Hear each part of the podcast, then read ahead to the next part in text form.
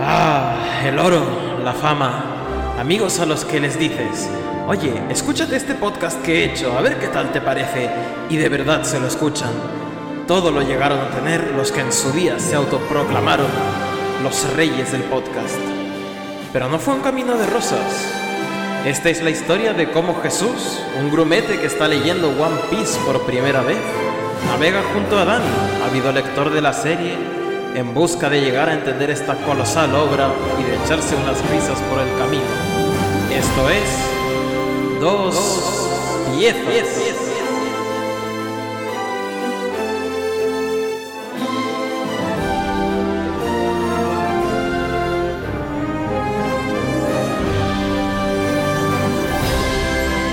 Muy buenas tardes, días o noches, depende de dónde nos estéis escuchando, piratos así, piratos. Estamos aquí en Dos Piezas, vuestro podcast de confianza sobre One Piece, en el que nuestro compañero Jesús, que está aquí presente, Hola. y... ¿Qué, qué gracia me ha hecho? Sí, Te- Tengo que comentarlo, es que me ha hecho mucha gracia. que- el, el cambio de, de voz de uno a otro. De, de- de- bueno, que grabamos. de. Venga, vamos a grabar. Y, y ha sido como, como Sí. Chicho Terremoto que está en chiquito. Sí, he entrado, es, eh, eh, súper loco después se convierte en uno más grande y habla así, todo seriote y tal igual comentando. Pues ha sido una cosa parecida. En mi cabeza ha sido como Chicho Terremoto. he entrado en modo perro grande. Estábamos aquí antes de grabar como... Bueno, es que no sé si cómo empezarlo, no sé, pero ha sido grabar y me he puesto modo Matías Prats. Y ya está, de aquí Sí. para adelante. Y bueno, aquí estamos. El podcast se llama Dos Piezas, a falta de un nombre mejor. Eh, y básicamente nos dedicaremos a coger esta obra que se llama One Piece de Ichiro Oda. Es un cómic así un poco indie, igual os sonará. Y yo he sido un fan de One Piece desde básicamente toda mi juventud. Empecé a leerlo como a los 10, 11 años quizá. Y hasta ahora, con parones. De hecho, no voy al día. Pero voy por Dressrosa. Los que lo estéis leyendo sabréis a qué me refiero. Guiño, guiño. Pero básicamente, Jesús, tú eh, no has leído nada hasta ahora del manga. Es tu primer. Sí, yo, yo lo he empezado ahora con 30 años. Si voy por el volumen 3, literalmente. Joder. que no, no lo conocía, pues claro, de cultura popular, es súper conocido, pero ya está. No, mm, no he visto nada. Bueno, en su momento, cuando lo echaban en Antena 3, a lo mejor veía algún episodio suelto, pero ya está, no me. No llegué a, a- a seguirlo, ni, ni mucho menos. Y es ahora cuando, cuando he empezado a leerlo. Porque a mí me normalmente me sacas de Goku y ya no sé y ya no sé qué más de manga, de anime y demás, pero bueno, ahora como no sé por qué me ha dado un venazo y estoy aquí leyendo y viendo un montón de cosas. Ya, bueno, sí. Que si que si Berserk, que si eh, Demon Slayer Mm. y ahora One Piece. Descansa en paz, Kentaro Miura, por cierto. Que, ¿Qué, que, que Ah, falleció sí. hace un par de semanas. El, el autorazo de Berserk, que también es una de las obras más grandes que hay. Pero bueno, sí, One Piece realmente eh, es una cosa tochísima. Porque yo también venía de Dragon Ball y ya creo que fue a los 10 años o por ahí, que no me acuerdo si era en Antena 3 o Telecinco, en alguna cadena lo ponían. Y Creo que era Antena 3, ¿no? En el, en el Club Megatri creo que era. Probablemente sí, probablemente sí. Es que nosotros también lo teníamos puesto, eh, lo podíamos ver en valenciano también, en Canal No. Y hubo un doblaje durante un tiempo, pero no, no duró mucho. Y yo me acuerdo de verlo y lo que más me llamaba la atención era eh, que el estilo de artístico y las proporciones de los personajes, que yo me, que estaba acostumbrado a Goku, que estaban todos construidos como si fueran Bionicles, y de repente One Piece, que son gente que se estira, gente que tiene unas proporciones extrañísimas, me acuerdo que me extrañaba un montón que tuvieran los pies muy grandes, no sé. Era como Sí. algo que veía y decía, esto, eh, hay algo aquí que no encaja, hay algo aquí que no es lo normal. Y ya me enganchó y dije, voy a buscar de dónde sale esto. Y busqué el manga. Y me puse a leer el manga, vi algo del anime, pero generalmente manga, manga, manga. Y así... Claro, yo sí. No, no, sí, simplemente fue eso. Fui Sí. avanzando, parando, avanzando, parando y así hasta los 23. Pero bueno, eh, que de hecho la serie tiene la misma edad que yo y, ojo al dato, eh, es la segunda serie, bueno, la segunda publicación de cómics en general más vendida del mundo. Está a punto de superar a Batman, que es la primera. El, todo lo que es el personaje de Batman, con todos los autores que lo han escrito, es el personaje de cómics que más ha vendido. One Piece este año en teoría le supera ya. Así que es ¿Cómo, Tochísimo. cómo, cómo? ¿Que es el más vendido en general En o, ge- el- o este año? En general, Batman es el personaje de cómics que más ha vendido Sí. a lo largo de toda su publicación, todos los autores. Sí. El segundo sería Superman, ¿vale? Y eh, One Piece, desde que se empezó a emitir, pues ha adelantado a Superman por la derecha. Y este año creo que se calcula que va a superar ya a Batman, como te veo sobre un personaje más vendido. Y claro, Pero es que creo que estos dos tienen, tanto Batman como Superman, tendrán casi 80 años, ¿eh? ya O sea, pues... Estamos hablando de cifras bastante Es- tochas para, eh, para algo que tiene, como has dicho, 20. Esto tiene ve- ¿cuántos pues, años tiene? los que yo, 23. Y además que es eso, Batman lo ha escrito una cantidad de autores mm, bastante larga. No soy Mm. yo el mayor especialista de Batman, pero sé que ha tenido su trayectoria, eh, vamos, casi Sí. bíblica también.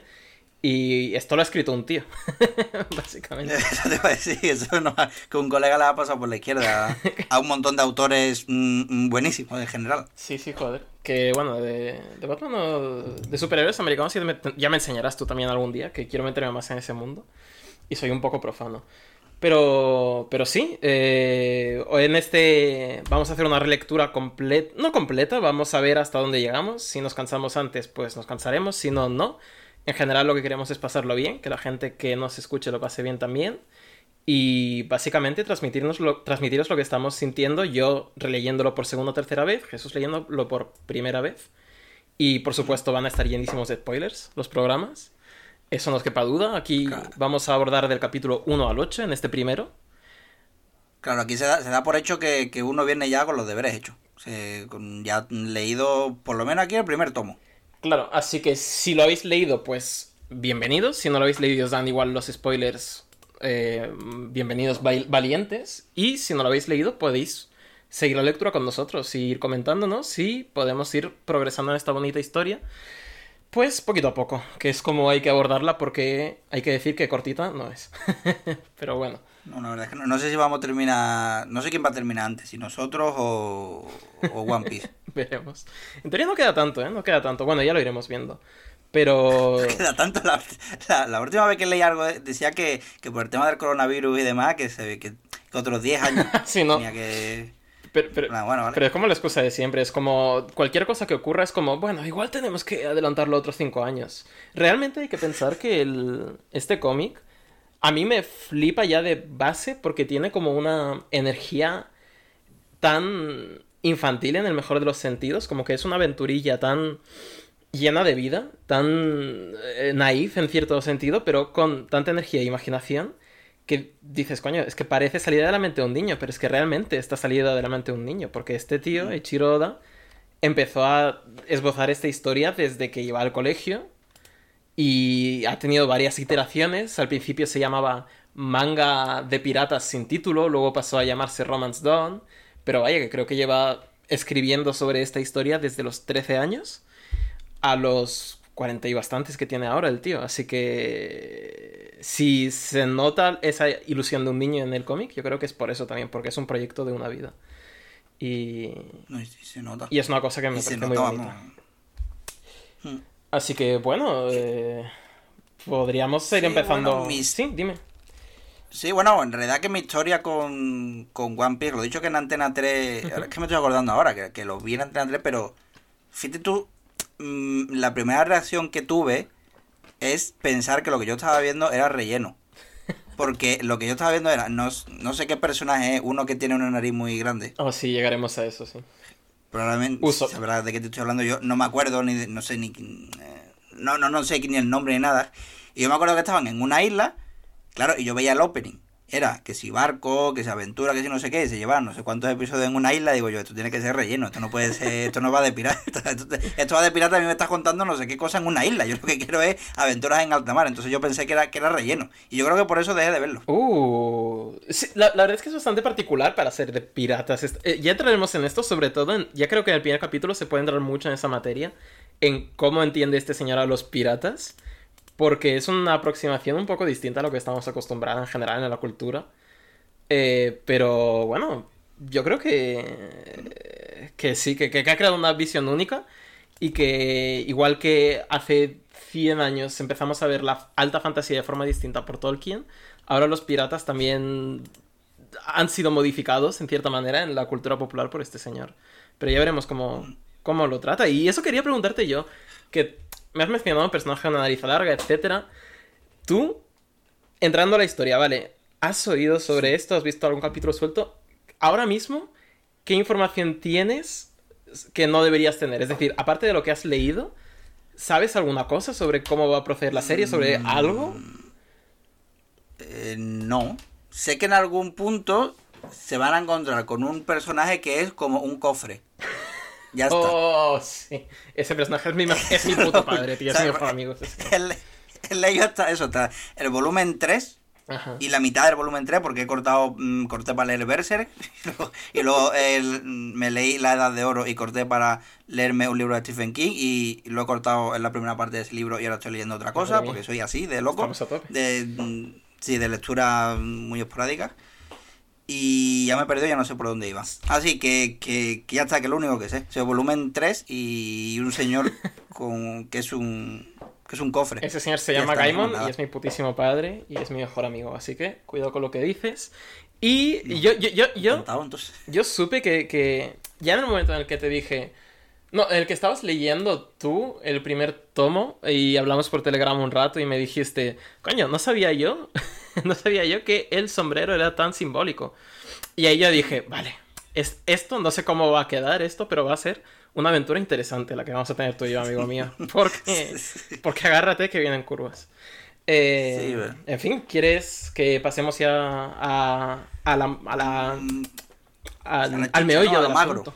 A, Vale, comentar estos capítulos que hemos leído. yo-. Vale, empiezo yo le- comentando el primero, como tal, como lo que me voy, lo que me he ido encontrando mientras, mientras leía. Perfecto, dale para allá. Vale, pues nada, pues empezamos, porque la- lo primero que nos encontramos es a Luffy de chiquito, con unos 10 años, cuchillo en mano, ¿y qué es lo que hace? Pues rajarse la cara. Así que esto me parece que define al personaje que, que da gloria. Eso- Primero, sí.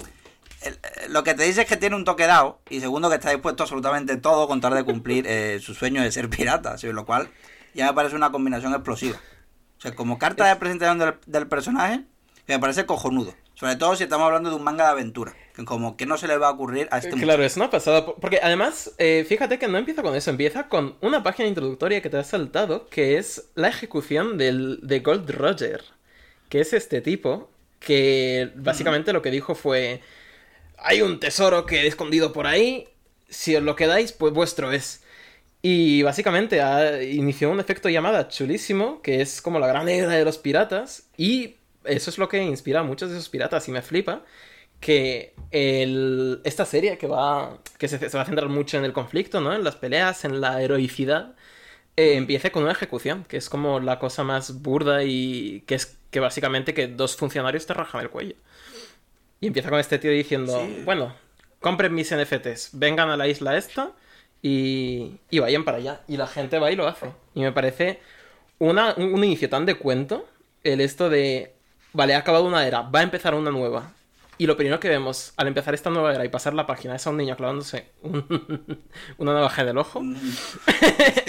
es que va a ser una era. una, mm, es una, una herida mm, clásica del personaje, de característica suya. Sí, y Así que te lo cuenta. Y te voy a contar una ¿Sí? cosa, el anime empieza de forma distinta, por algún motivo empieza en un crucero, que es una especie de crucero donde Alvida, a la que veremos más adelante, lo, lo asaltan y vemos a Luffy salir de un barril y demás. Y este flashback no se ve hasta el capítulo 4 o 5 del anime. Sí, Y la cosa más sangrante es que omiten eh, la escena de clavarse la navaja en el ojo. Entonces, toda la gente que lleva siguiendo durante 20 años el anime no sabe por qué Luffy tiene una herida debajo del ojo, que me parece súper fuerte. Que es como, ¿cómo omites eso, tío? Si es genial. Claro. Además, además que es lo que te he dicho, además define el personaje un poco. Sí, sí, sí. Y da unas- un par de, de toquecitos ahí de, de cómo es él, que hasta dónde es capaz de llegar. O sea, Totalmente, Qué sí. mierda, entonces, ¿no? Un poco feo eso. Sí, estuvo feo, pero bueno. Bueno, eh, bueno, corte A, ¿no? Una, a, una taberna donde la tripulación que ha visto a Luffy rajarse la cara festeja, bebe y tal. Y él contento de ser el centro de atención, que, que recuerda que a ver si ya se puede unir a ellos, que está a tope con eso de ser un pirata. Y aquí se nos presenta al capitán Shanks, Ujú. yo se lo he dicho bien, Sí. que por lo visto siempre está dándole largas. O sea, le gasta bromas, se mete con él porque no sabe nadar. Pero yo creo, yo creo que en el fondo lo que está haciendo es protegiéndole, porque este capitán tiene un poquito más de cabeza que el resto de su tripulación, porque son todos unos un poco borrachos, por lo menos la, la imagen que se, que se está dando aquí, que ponen los dientes largos al chiquillo, en plan que ser pirata es lo mejor que hay, que, que, que alegría, que, Sí. que nada es mejor que esta libertad, no sé qué, hostia. Sí, sí, sí. Es, Y- es- me, me- me mola que la primera introducción de los piratas sea esta tripulación que son rufianes de verdad. A, a mí, el, el que más me dice, vale, estos tíos son piratas de los buenos, es el este que es un tonel que bebe cerveza y siempre tiene un trozo de carne en la mano y es del Betis, además. Ese Es, personaje. del Betis. no sé. tío. Vale, yo que lo tengo en blanco, en blanco y negro, pero vale, sí, ahora lo, lo acabo de... En mi cabeza ya está del Betis. Perfecto. Y otro personaje que se presenta, que digo yo que será, que será importante porque eh, se le dedica una viñeta a cuerpo entero, es Maquino, que es la dueña del bar, que es muy larga. O sea, me llama la atención lo que has dicho antes, que, que, que lo, alarga- lo que alarga la figura femenina es Eiichiro Oda. O sea, que parece que mide dos metros por el dibujo. Y no solo eso, sino que, que los pies, o sea, que tiene una java de Bifu y encima la tía se pone mm, alzas para ser un poco más alta. Pero yo he mirado la Wikipedia de One Piece y solo mide 1,66. O sea, a mí me ha- Oh, A, sí. a mí me ha recordado un poco a, a Olivia, la de Popeye. sí, sí, tienes Porque es, muy, es muy finica, muy larga. Y, y los zapaticos sí que eso. recuerdan, tienes razón. Eh, creo que tendremos que hacer un anexo en este podcast ya solo para el tema de las alturas porque te vas a reír mucho conforme vaya avanzando la historia con el tema de las proporciones en general. Porque este tío no tiene límite. No, ya veo. Eh, pero bueno, eh, entra a escena otro personaje y lo hace como a mí me gusta, que es pegando un patadón a la puerta. Mm. Pero de tirar la puerta abajo y encima chuleando, diciendo, sois pirata, pues parecéis todos tontísimos. Pues literalmente es lo que dice. Y después eso tiene los cojones de decir, no queremos problemas, ¿eh? Tontísimos, que sois tontísimos. Y bueno, este personaje no es otro que Iguma, que es el líder de los bandidos, que por supuesto vienen detrás de él. Este personajillo ha venido a por eh, 10 barriles de saque, pero no queda porque la tripulación de piratas se lo ha bebido todo. Y solo queda una botellita que el bueno de Chan decidió ofrecerle. Ujú. Eguma, que no quería problemas, le rompe la botella y le empapa entero de, de saque. Y encima le chulea, en plan, bájate dos tonitos, que mi, cabe- que mi cabeza vale 8 millones de beris, que en, en euros no sé cómo, No, cómo será la, eso. la verdad es que no sé, con la inflación y eso, no sé. y además ha cómo- matado 56 personas. Ah. No sé, Eso, que mm, cuesta todo eso, he matado a 56 personas y no buscamos problemas. No, no- no creo yo que sea la mejor forma de, de presentarse si no buscas problemas. Sí, esto para el amigo Eh, Higuma es un bueno. jueves, yo supongo. ¿Cómo, cómo? Que esto para el amigo Higuma es un jueves. Que además me hace mucha gracia Ah, sí. que, que hay como un elitismo, ¿no? Rollo, no, los piratas sois unos vagos. No como nosotros, que somos ban- bandidos de las montañas. Que es como que está todo el rato diciendo, no, no, no. Yo es que podía haber metido a pirata, pero no soy un bandido de las montañas. Que es como... Claro, a mí me gustaba la montaña, que es lo mismo. Que- es como- Lo único que cambia es el contexto tuyo. Sí, sí, que que- tú que- estás por ahí en las montañas como bandolero y esto está en, eh, en el agua. Pero no, el tío tiene orgullo, el tío tiene orgullo de, de montañero, la verdad. Bien por él. Eh, bueno, eh, Chang, que sabe muy bien que a los monstruos no mirar, pues decide preocuparse más de cómo dejar suelo de saque que del papanata este, y bien que hace. Mm, Sí. Y aquí hay una cosa muy guay, que, eh, que, que ves a Luffy comiéndose algo que va a definir totalmente a- al personaje. Ujú. Que está comiendo la fruta Gomu Gomu, que me gusta mucho porque ocurre así sin más. Sí, es un... importancia, como- una, te- una viñeta. Te ponen cuatro planos de, cuatro planos de reacción de diferentes personajes reaccionando a esta situación y el de Luffy es él con la boca abierta y una fruta en la mano. Y dices, vale, pues el chaval se está comiendo el postre. y luego te dicen... Claro, de hecho yo fui, yo fui para atrás, ¿sabes? Cuando, cuando se les tira y demás, digo, espérate un momento, ¿cómo? Eh, capaz yo de, de ponerte, de ponerte una viñeta, efectivamente, ahí está. Ahí está, sí, sí. El... Bueno, pues eso, que resulta que esta fruta pues se la había robado al grupo de, de- se la había robado al grupo de Chan al enemigo, pero no se especifica qué enemigo ni nada. Por lo menos, mm, no sé si en el futuro se cuenta, pero en este tomo no se, no se Mm, cuenta. no, aquí de momento dicen que se lo han robado una tripulación enemiga. No han dicho nada, nada más. Vale, bueno, que no solo convierte al hombre en goma, sino que esta fruta también hace que pierda la capacidad de nadar, que es como, es como muy aleatorio, ¿no? Que no sé si tiene, si tiene un significado, porque yo sé, te comes esta fruta y puedes volar, pero ya no puedes ir en bici. Pues, vale, da igual, puedo volar.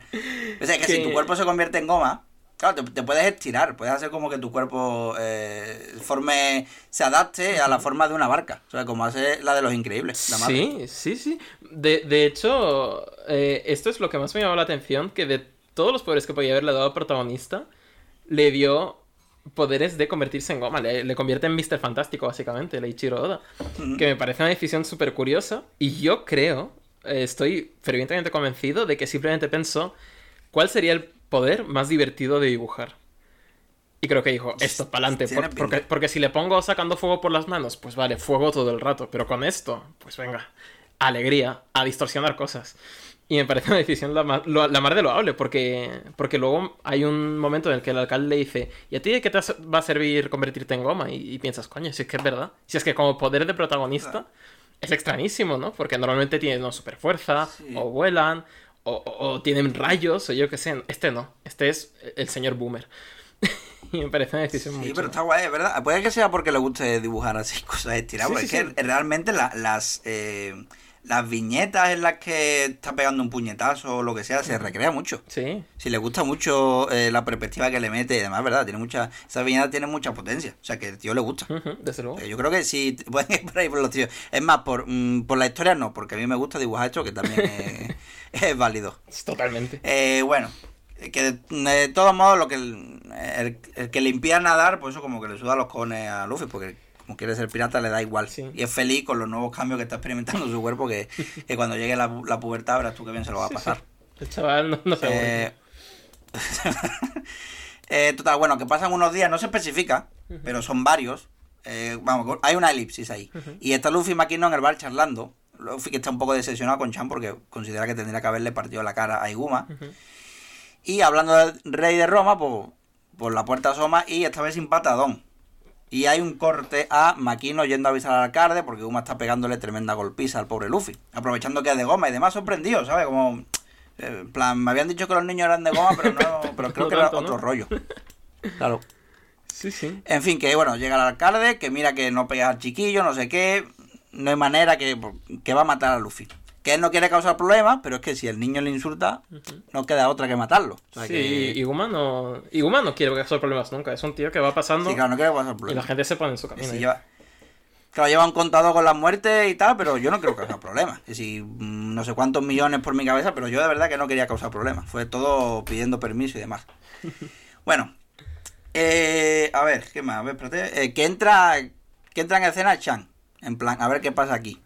Total, que unos bandidos le apuntan con una pistola y Chan dice, la pistola cuando se saca es para disparar. El que la saca para enseñarla es un parguela. El bandido dice, Lo peor es que lo dice literal, sí, sí. Exactamente. Y uno de la tripulación de Charles le dispara en la cabeza. Sí, en plan, hostia, es que, que- es que los bandidos dicen, y yo, eso está feísimo. Y los piratas, a ver, que somos piratas. Que es que es verdad, que como tú comprenderás, hacemos fullería. Es Es que tienes razón, te hemos visto aquí los piratas, mm, parece que van a ser simpáticos, pero claro, te- te- técnicamente son malos. Sí, Técnicamente son reguleros. Sí, claro, a mí me, Entonces- sí, a mí me parece súper guay también la introducción de Shanks porque es como que tú dices, vale, esto va a ir de piratas y el primer pirata que te presentan es Shanks, que es un tío súper empático, súper cachondo, que te limpia el saque del suelo, pero es que luego te dicen, no, pero este tío cuando se pone en serio, cuando le tocan al Luffy, dice, no, no, no, amigo, por aquí no, ¿eh? Por aquí no pasas. Y hace, pum, tira con la cabeza. No. Y me parece muy, muy guay el, el movimiento del tío de Herbetis, que se llama Lucky Roo, creo, de pegarle un tiro mientras está comiendo su trozo de carne. Porque los piratas disfr- disfrutan de su trabajo. Sí, así son los Betis. Y así o son también. Eh, en- en- bueno, pues nada, que un bandido le peta. eh, No meterse, que estamos aquí nosotros con el niño, este que es un chulo, no sé qué. A lo que Chan responde, pues además que lo dice también. Dice, ódiame por ser otaku, adelante que estés en tu derecho, habla a mis espaldas y haz de mi vida un infierno, lo aguantaré con una sonrisa en la cara. Insulta, insulta el anime, algún amigo también otaku y el infierno te parecerá un hotel comparado conmigo.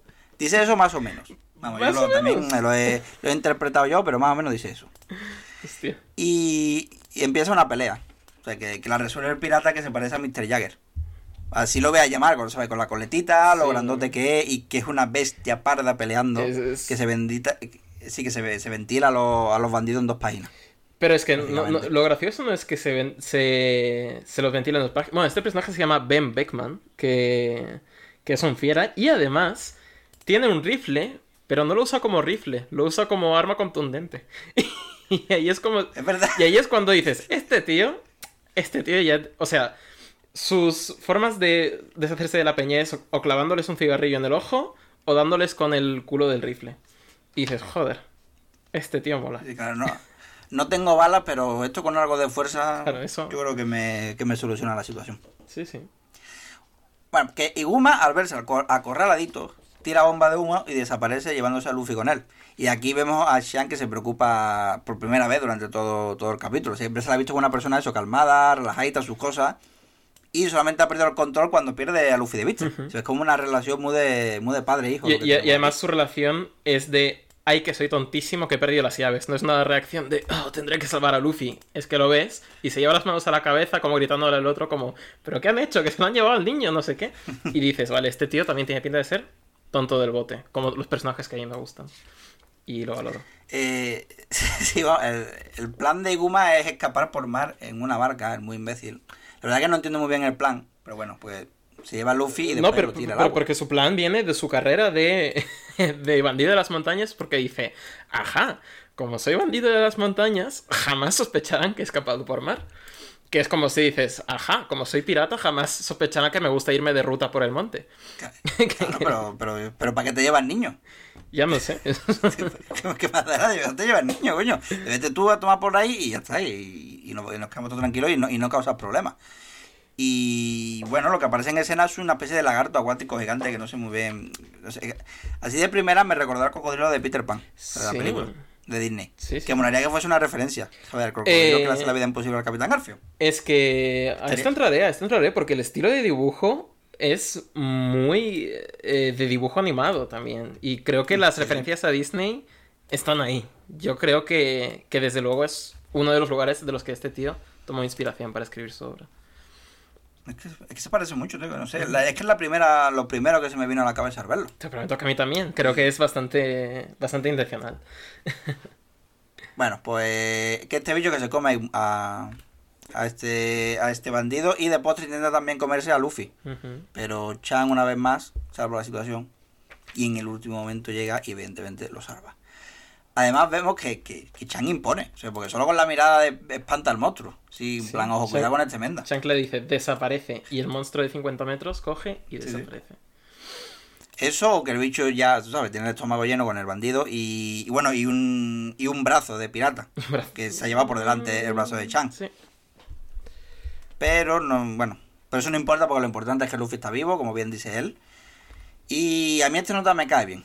Sí, no sé qué pasará en el futuro con él, pero a mí me cae guay. Sí, ese tipo de, Mm. ese tipo de cosas. Sí, es, es, es, es nuestro notas. Cualquier, cualquier fan de, de One Piece. Ya, ya, ya, ya no es, ya no es solo tuyo, es de, es de todos, Shanks. Es, e- e- es, nuestro padre este señor. Es un servicio público. Único. bueno, corte A, bueno, eh, nuestros conocidos piratas ya cargando cosas en el barco porque se piran de allí para siempre. Y aquí un momento icónico, ¿no? Clave que es Luffy diciéndole a Chan que, que encontrará el mayor tesoro del mundo, que será el rey de los piratas. Así que Chan le dice, sí, pues toma, toma el sombrero, el famoso sombrero de paja que lleva nuestro protagonista siempre, y le dice que cuando sea un gran pirata se lo devolverá. Sí. Imagino que esto ocurrirá en el futuro. Digo, vamos, Mm, no sé si viviremos para verlo, no sé si ha ocurrido ya, pero imagino que... Claro, es decir, Que tú no. de las imágenes que has visto de One Piece, en principio a Luffy lo has visto con su sombrero. Claro. Entonces, ahí nos queda un, un rato de sombrero. Por, por lo menos nos queda un ratillo.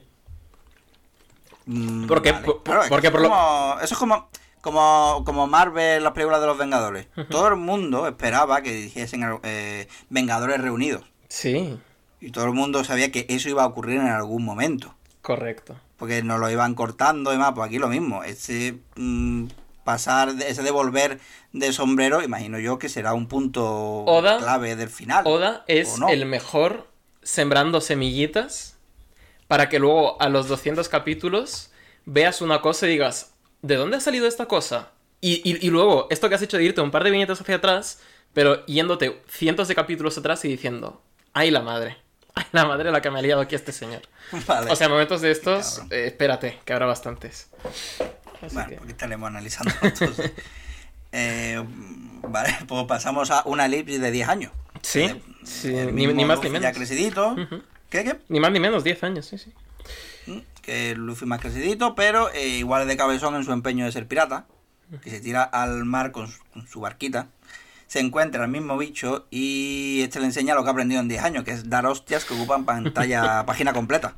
porque está guapa. La... Sí, sí, se recrea muchísimo y además le mete una potencia impresionante al dibujo con esta línea de efectos. Mí me parece Mm. espectacular. Sí, sí, sí, es muy bueno. Eh, Los, los puñetazos bien dados en esta serie son siempre muy satisfactorios. Sí, sí. Incluso cuando no ocupan una pantalla completa son satisfactorios. Que hay uno, hay uno aquí en este volumen que ya cuando lleguemos a esto lo voy a comentar, que es plan, hostia, Perfecto. que bien, ya era hora. Sí, que dieran sí, algo. sí, sí, sí. Bueno, que, que bueno, solucionar el problema del bicho, eh, a buscar nakamas. Es que no sé si esto es traducción oficial. Na- Porque yo, claro, como lo estoy leyendo con traducción triqui Nakama Pone- es un... mm, voy a ver lo que dice, porque yo el primero sí que tengo el volumen, y lo tengo aquí a mano. Aquí Claro, nos es que yo tengo aquí pone, vamos a buscar nakamas, que no sé si es la traducción oficial, porque después te pone un asterisco que dice, nakama significa compañero. Digo, cabrón, Es- es pues, como- Tampoco, a- a- tampoco es tan... Como el meme, claro, de, de- no, de que Kaku significa plan. o sea, no es tan intraducible, ¿sabes? No, Que pero Yo no entiendo si pone mm, compañero.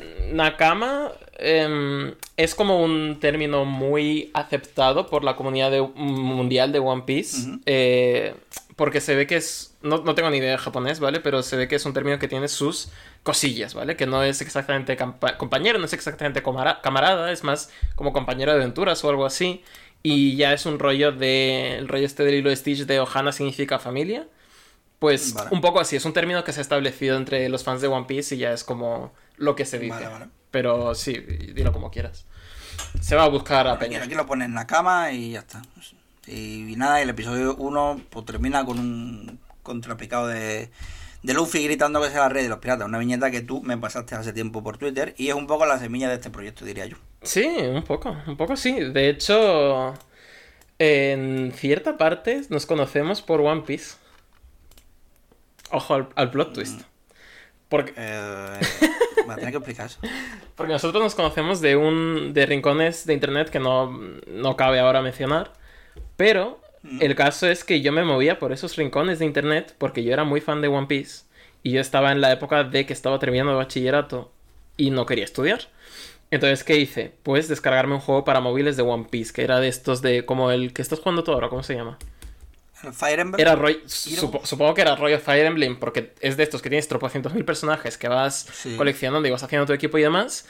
Y como que había eventos diarios, ¿no? Y para estar al día de los eventos diarios yo me metía en foros y decía, vale, tal. Y me metía en este foro concreto eh, a básicamente a ver los eventos diarios de ese juego. Ya me registré por eso. Y a partir de ahí surgió el foro de cine, que fue donde coincidimos tú y yo. Y a partir de ahí tal. Pero si a mí no me hubiera gustado One Piece nunca, tú y yo no nos conoceríamos. La verdad. Así que ahí está eso. Mm, sí, pues, tienes razón. También es verdad. Sí, ¿no? no, eh, iba a decir, si no existiese 4chan, tampoco, porque yo me metí en ese foro por, por un hilo que recopilaba imágenes y chorradas de 4chan. Bueno, sí, son un poco nuestros, tristemente, o, o- o para bien o para mal, One nuestros dos Piece y nexos. 4chan. Correcto.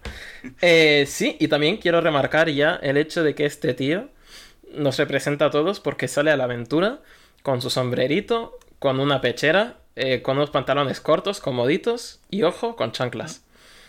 Y ya está. Que, que tranqui, si tú te vas de aventura, tú tienes que ir cómodo. Lo, lo- lo que se valora. Sí, sí, sí. El tío va fresquito siempre. claro. que es algo que valoro mucho. Bueno, y luego ya pasamos al segundo capítulo llamado Luffy el sombrero de paja, que es como ya el, el mote que se le da a este chaval, con su cicatriz y su sombrero de paja.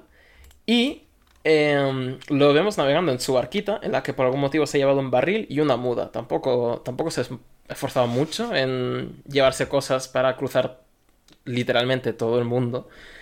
Eh, pero en la primera viñeta, en la primera página más bien dicho, dices, "Ujú, hace súper buen día, dice el tío. Y dice, se está súper bien y voy a naufragar y voy a estamparme. Y tú lo ves con esta cara feliz y dices, por un momento lo lees y dices, vale, tiene sentido. Pero luego dices, un momento, ¿he leído mal?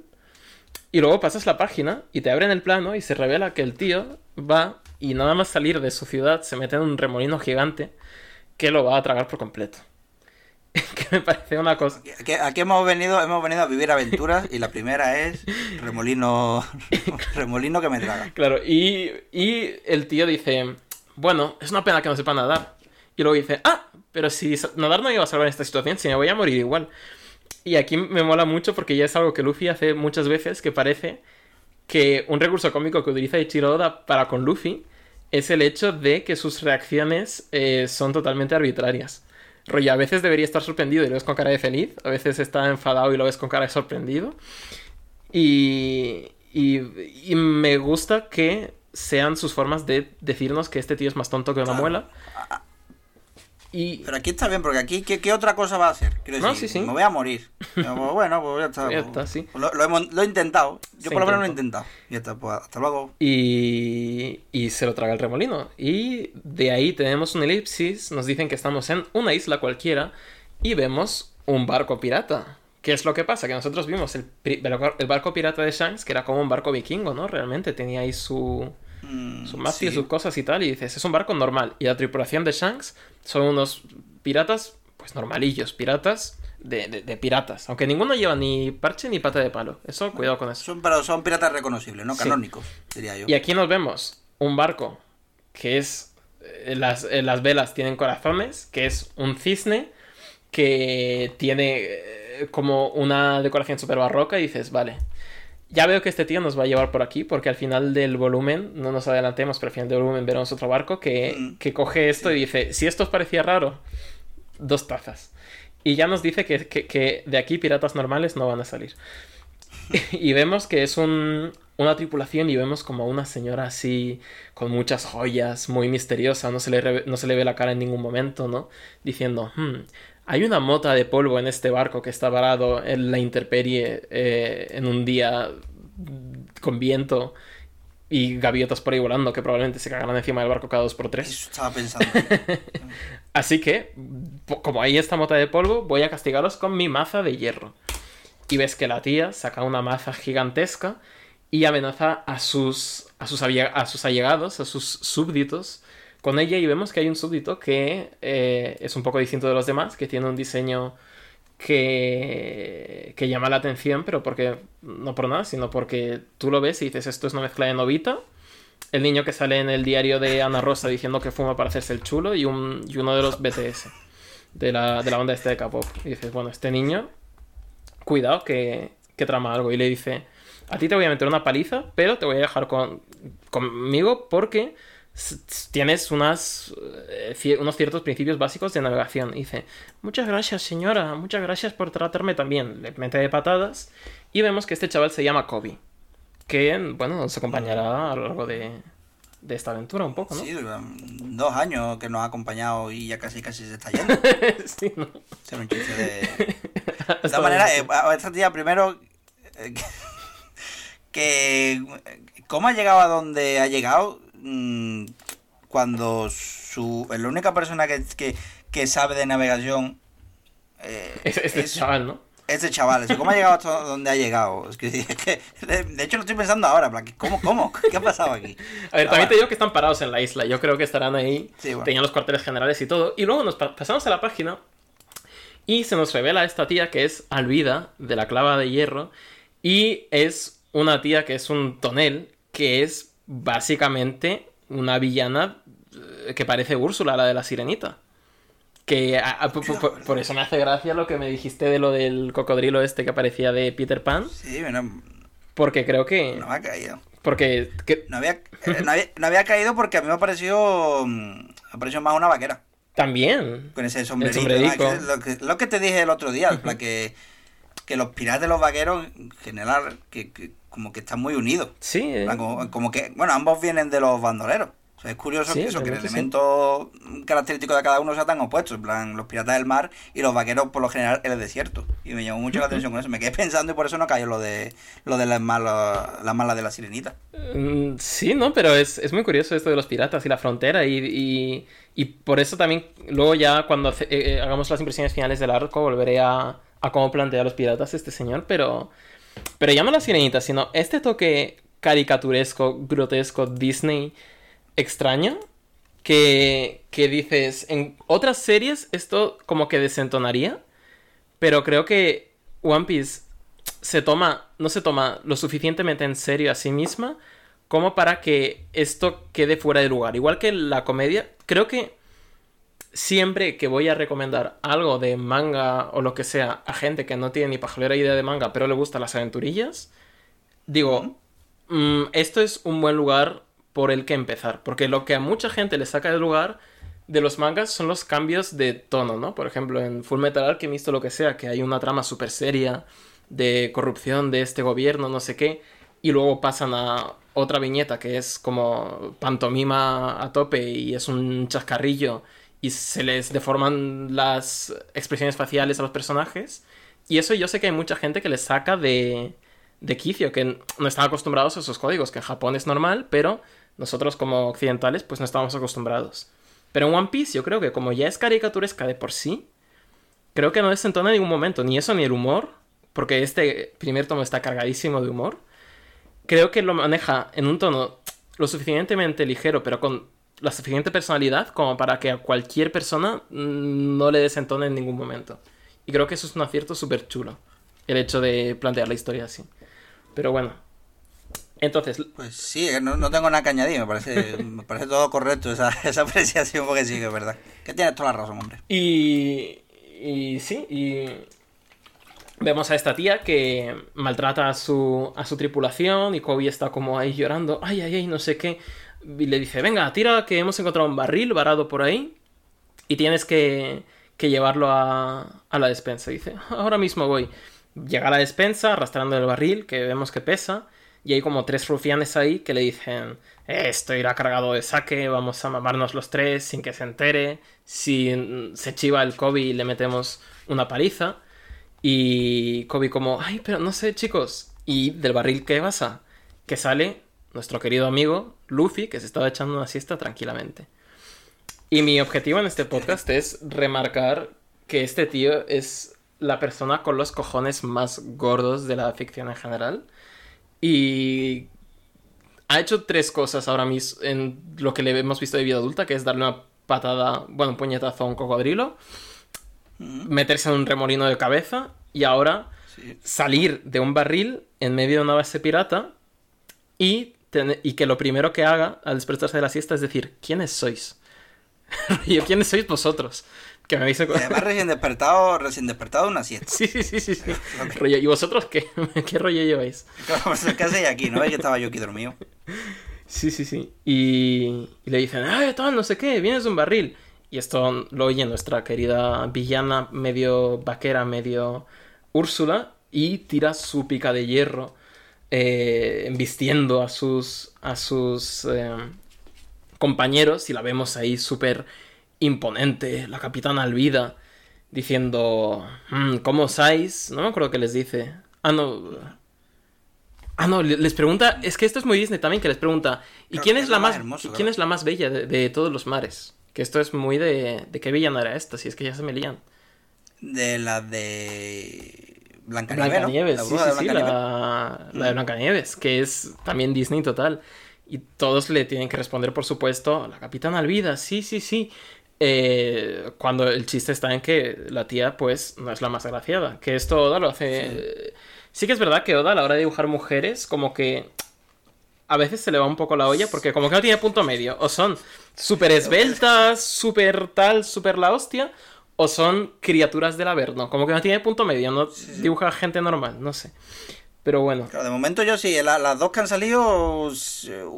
Las dos extremos. No hay, es verdad, no hay término medio. Y, y, claro, le intentan explicar, pues oye, hay un puto pirado que se ha metido en un barril y, eh, y esta es la situación. Y dice, ahí va, a ver si va a ser un cazarrecompensas, un cazarrecompensas que, se, que igual se ha fugado de un sitio que lo tenía ahí encerrado. Y aquí nos introducen esta idea de, uy, hay un cazarrecompensas por ahí, no se sabe quién es. Tiene una espada, cuidado. Y vemos que a Luffy lo han mandado tomar por culo con el barril eh, y Kobe está eh, acudiendo a donde está nuestro amigo Luffy. Y aquí es cuando tiene una conversación, ¿no? Eh, Luffy sale del barril y Kobe le dice, hola, me llamo Kobe, soy un grumete aquí y la verdad es que llevo dos años. Y Luffy dice, ah, vale, es que me importa un pimiento, la verdad. no importa. Sí, que en plan, yo estoy aquí a lo mío, me acabo de montar aquí en los cacharritos. Esta, esta primera conversación con Luffy me, me, mola mucho porque es como que eh, ves a Luffy diciendo, me da igual tu vida, simplemente escapa. Eres un cobarde, eres un tonto, me caes mal. Y luego cuando le dice, cuando Luffy le dice, voy a ser el rey de los piratas, Y Kobe le dice, ay, no, no, no, pero eso es dificilísimo, ¿qué dices? Que te vas a morir. Le mete una hostia. Es decir, es como que todo lo contrario a lo que esperas que haga un protagonista, que sería como motivar a este chaval y decirle, vamos, yo te rescataré. Este le dice, no, yo te voy a meter de hostias porque eres tontísimo. porque, porque Kobe... que, eh, Lo motiva, pero con unos medios o con unos métodos que igual están reguleros. ¿eh? igual no son los más asertivos, digámoslo así. Pero que Además que Kobe dice, claro, y es que salía a pescar tranquilamente, me secuestraron en este barco y pues aquí me han pasado dos años, que en el mundo real dices, oye Kobe, pues me parece bastante razonable, ¿no?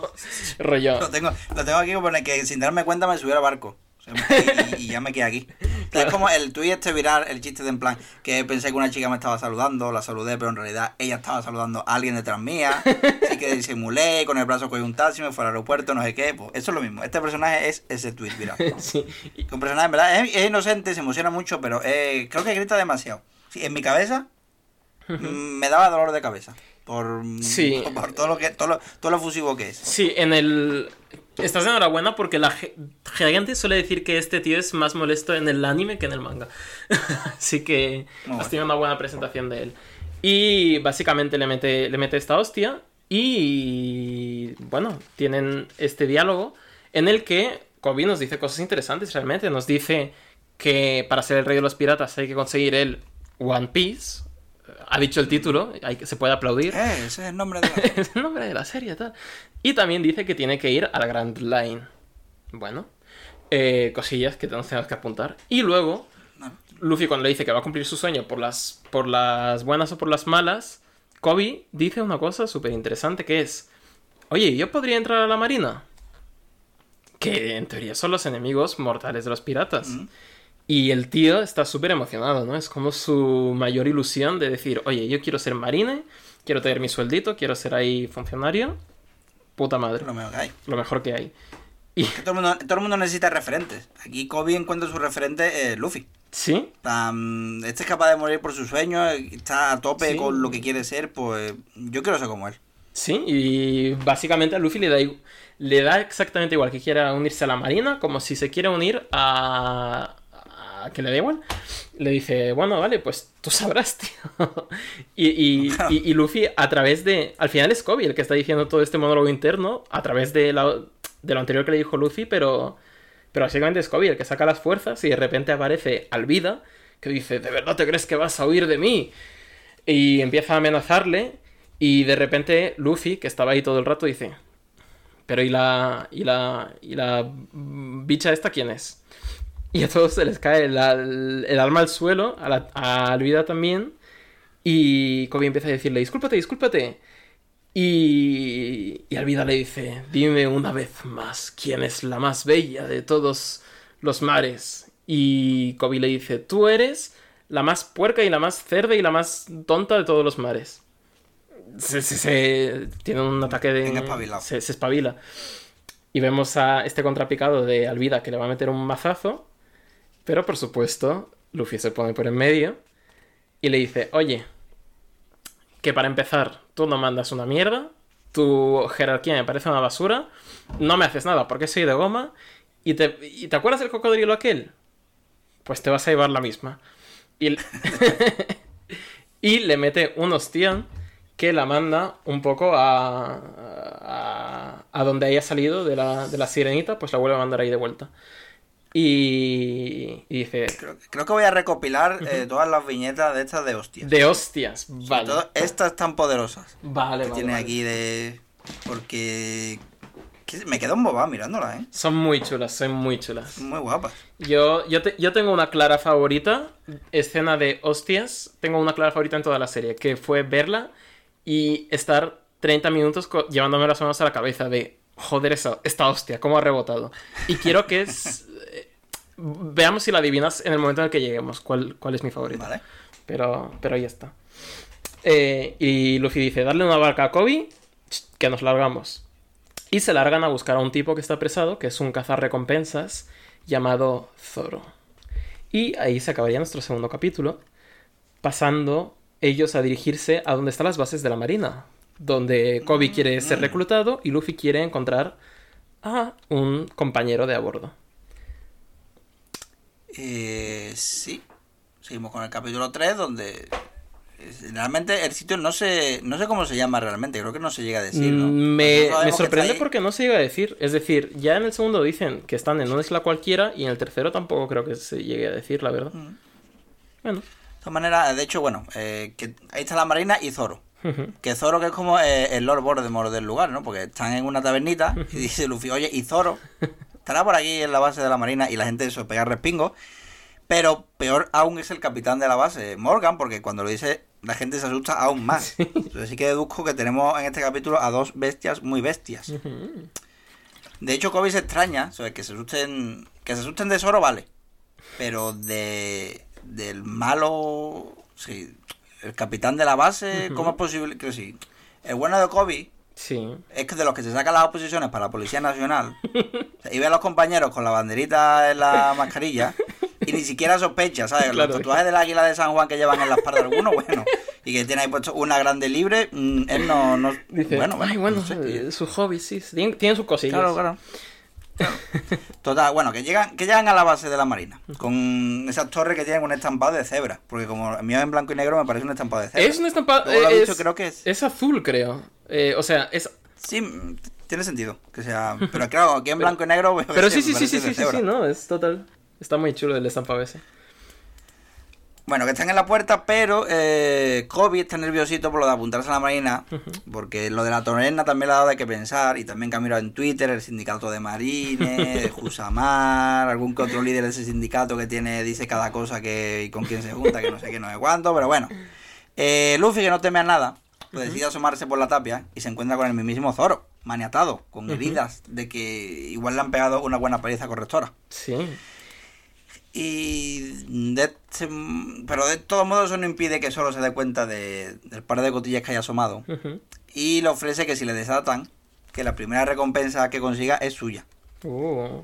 Vale, me- me- podemos hablar de la presentación de Zoro porque lo vemos ahí eh, crucificado básicamente y ya solo Mm. con ver su silueta dices, vale, este es ese personaje, ese personaje que es más guay que todos, eh, que todo el mundo por sus cojones morenos.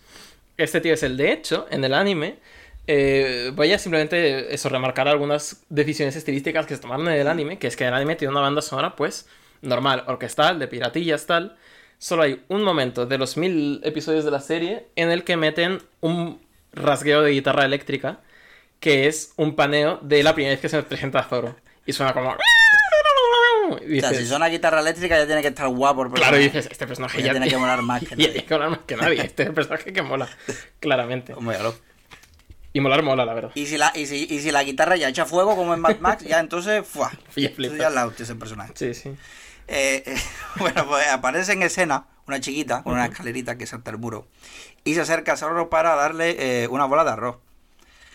Aquí, bueno, aquí hay un detalle muy gracioso, que es muy fino, creo, no sé si es queriendo o estoy yo sobre, sobreanalizando, que no sería la primera vez que lo hago, que desde la aparición de Zoro, los bocadillos de Kobe han sido de gritar, ¿sabes? No, los que está como muy estrellado, más que redondeado. Sí. Pero en esta viñeta, Kobe le grita a, Luffy, a- a Luffy eh, deténle que podría morir, que, que va la niña para allá, que, que- que la mata, que la mata. Y Luffy, tranquilo, le dice, hazlo tú.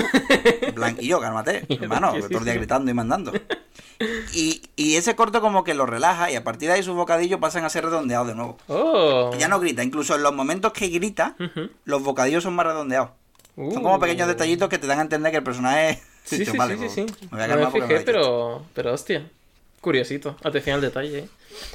Y bueno, volvemos a la chiquita y a Zoro, que, que le está diciendo Zoro que, que se vaya, que no quiere arroz, que se vaya, que se vaya, que la mata, que está muy loco. A lo que entra en escena otro personaje, que no es otro que el Mepo, el hijo del capitán de la base. Ay, el Mepo. el niñito mimado al que nadie toca por miedo al capitán. Y se nota que le tienen miedo porque, vamos, nadie se atrevió a decirle lo del peinado. No, lleva. no, no, eso, eso es cierto. Que es lo que iba a decir, que, que, que a este tío le cortaron el pelo y le dijeron, sí, tú esto es perfecto para salir a la Sí, calle. está, está guapísimo. Ole mi niño. Va de ole mi niño. Pues no habla del nombre, porque el mepo es que a mí me sugiere la típica palabra rollo eh, crotolamo, permatrago, cosas así que tienen un chiste guarro. Pues lo mismo, el mepo. El mepo ya ahora creo. Sí, el seguro que mepolla, hay, el- por el el- blanco el- de la marina. igual el memo le llaman en el pueblo también. Seguro. Seguro que hacen chistes por la espalda, seguro, de. Hijo, tío. Y, y con razón, porque el cabrón este coge el arroz de la chiquilla, se lo come y se ve que la criatura quiere experimentar, en lugar de echarle sal, le echaba azúcar. y el mepo eso lo tira con arroz y lo pisotea con odio. Ah. Y, y si, y si es posible que este, este flaco no te caiga mal, como estos personajes siempre son como de cruzar la línea, de subir cada vez el nivel en cuanto a dar asco, le dice a uno de los guardias que, la- que lance la niña por el mulo, como si fuese una pelota. Sí, sí. Se- que menos mal que está Luffy con reflejo y la agarre y no le pasa nada. Hay una, a- Pero bueno. hay una cosa con los malos de One Piece, tío, que es que como que igual no hacen cosas más malas que el resto de malos de otras series, pero aún así consiguen caerte peor.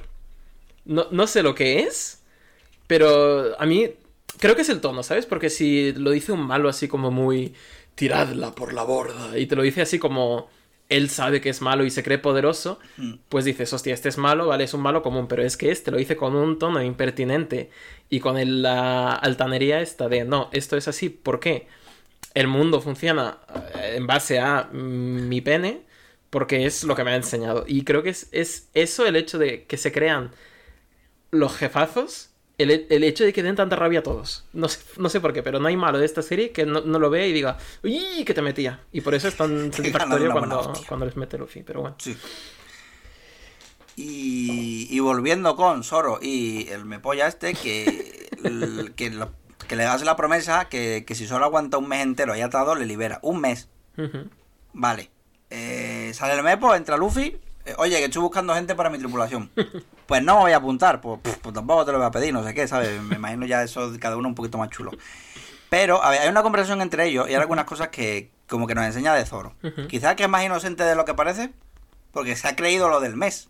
O sea, Sí. es, es evidente que es mentira. O sea, que estamos hablando de un nota que manda a tirar a una niña a- a- al otro lado del muro. Luego que que también es otro de los que de los que haría todo con tal de cumplir su sueño.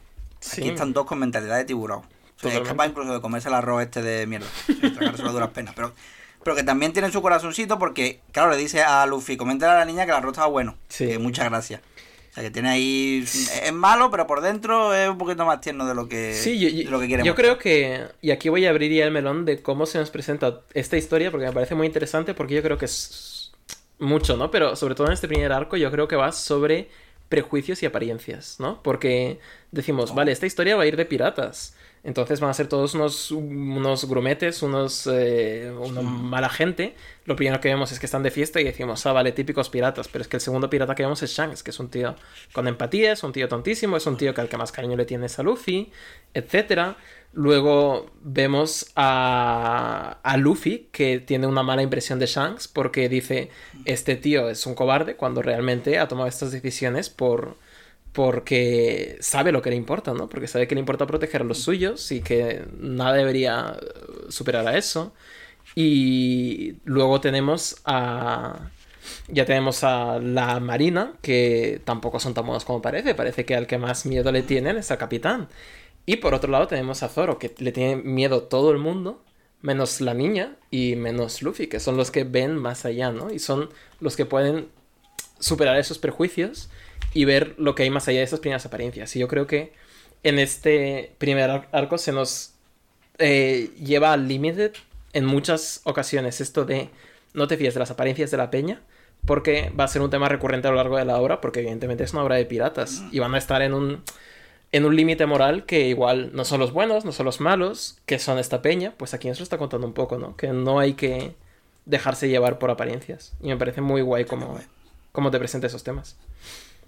Como mola, porque que, bien me lo voy a pasar cuando sigas leyendo después de saber esto, tío. No, Que no, me- no, pero... Me gusta, no, es que me, me gusta mucho, eh, porque se nota que te gusta muchísimo esto. O sea, te gusta mucho lo que te gusta. A mí me... Y, me parece guay. O sea, me- me- no- nunca te quiero cortar cuando te pones a hablar de eso, porque digo, hostia, es que, mm, que quiero escucharlo. No, O sea, pero, no voy a soltar, no, te voy a cortar para soltar un, una, un chiste, porque, joder, es que está diciendo algo súper interesante. A mí me gustan mucho tus chascarrillos, por otra parte. Es decir, esto es eh, trabajo en equipo. Eh, acoplamos como polla al culo, que se dice. Eh, en fin, sigamos. Bueno, de la niña que se ha emocionado porque le ha gustado a Zoro eh, eh, el arroz y tal. Ujú. Porque lo que ocurre es que Zoro le salvó de la mascota, del Mepo, que era un lobo que tenía aterrorizado a todo el pueblo. De todas maneras, si, si no llegase por el lobo sería por otra cosa, porque el Mepo aprovecha que haya lío del capitán para tener ahí su reinado de terror. Ujú. Y que la gente se inclina a su paso y además fardando de que va a ejecutar a Zoro en tres días. Que qué tontería esa de un mes, que ya, que ya hay que ser paleto, pues que, te lo, te estamos diciendo todo. Y Luffy le mete la hostia más satisfactoria en tres capítulos que llevamos. No es la más espectacular, pero sí muy satisfactoria porque ya era hora de que alguien eh, le zurrara bien a este, a este colega. Sí, yo creo, Y yo, termina yo creo que Luffy tiene dos tipos de hostias, las que hemos visto en las dos anteriores ocasiones, que era él chuleándose, con la sonrisa esta, estirando el brazo.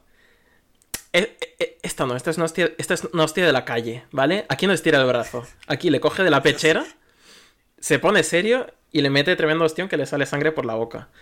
¿Vale? Y ahí dices, Es que me lo imagino también además que es la que le, la que le da y, y, y la de de vuelta también. Pues a la hora de poner el puño bien, pues para los dos. Y, y a lo mejor la de de vuelta con el, con la, con el puño abierto, o sea, en plan tortazo. claro. Para que sea, para que suene más y para que sea aún más, eh, para que, para que le duela más, por dentro y por fuera. Sí, de hecho es una hostia que se le cae hasta el sombrero, fíjate. Y, y luego el siguiente capítulo empieza con un- una de las estampas más graciosas que, que he visto, que es eh, Luffy diciendo, agarradme, agarradme, que lo mato. Y, el que lo está sujetando es Kobe, ¿no? que, que dices, hostia. Este no me ha caído. que dices, hostia, igual esto a nivel de... A nivel eh, de pura física no, no funciona muy bien. Pero, pero bueno, tenemos esta pequeña trifulca en la calle. Que... Que, que, que Luffy se deja porque sabe que si no lo mata. Sí, básicamente. Eh, y el otro le dice, para que te enteres, soy el hijo del Capitán Morgan, no sé qué. Se lo llevan, el tío llorando, el tío diciendo, vas a ser ejecutado, el, el, memo. Y, y luego la que, la que sí que le dice la enhorabuena es la niña, que la chiquilla, vamos, está... promete, porque cualquier persona que vea... Es decir, ya al otro le tiene... le... mm, idolatra porque le mete un rajazo al perro y a Luffy le idolatra por meterle un ostión a este. Entonces es una niña a la que le gusta que a la gente la pongan en su sitio. Y eso lo valoro mucho. Y su madre le dice, oye, no, no sé qué. Y, y bueno, Kobe ya está teniendo un ataque de pánico, ¿no? Dice, el capitán se va a enfadar, ay madre mía, ¿qué pasa? ¿Qué pasa? Y luego se nos introduce al capitán Morgan, que el capitán Morgan es un pardillo, es un pringado que se las da como que es el más, ¿no? Que es el, el, el puto amo. Y me parece muy graciosa su forma de, introdu- de introducirse en la serie porque su primera frase es yo soy muy importante. Y se lo dice él a sí mismo. Yo tengo, yo tengo el. Aquí en la traducción esta, yo soy el mejor. Yo soy el mejor, sí, yo soy... y se lo dice a sí mismo, ¿no? Que es como... Sí, sí. Como mirándose al espejo. plan, yo soy el más bueno, el más guapo. Este, este de los que ve eh, las páginas web de, estas de Instagram de, de multimillonarios y De cosas así. Tienes que decirte todos los días, 30 minutos, eres el mejor, eres el mejor delante del espejo cuando te levantes. Eh, Yo creo que este es igual. Te iba a decir, si, es, si esto lo hubieran sacado hoy en día, mm, del, del Mepo y del padre, dirían que es una parodia de la familia Trump demasiado evidente. Que se corten un pelo porque, Hostia. porque no, no puede ser aquí los progres ya metiendo politiqueo, no sé qué. Por- por- porque es tal cual, tío. Ya estamos, ya estamos con la agenda. Ya, Ya, ya- estamos, ya- con la estamos con la agenda aquí y tal, no sé qué. Pero claro, es que la gente se olvida que Oda es. Hace bien recordarlo que los idiotas existían ya antes de Trump y van a existir después. Y, y aquí tenemos a este señor que se enciende su purito, dice: Yo soy muy importante. Y nada, y mientras tanto aparece el hijo, le dice: Oye, que quiero que mates a una persona por mí. Y bueno, Luffy sigue eh, pico y pala con Zoro, porque él ha dicho: Este tío es muy guay, porque es muy guay. Quiero que estés en mi tripulación. Y, y Zoro dice, no, que yo estoy aquí puteado, tío, que no, que no puedo, que yo no seré pirata porque esto va en contra de mis convicciones. Y voy a ser un... eso, voy a ir yo por mi propio camino.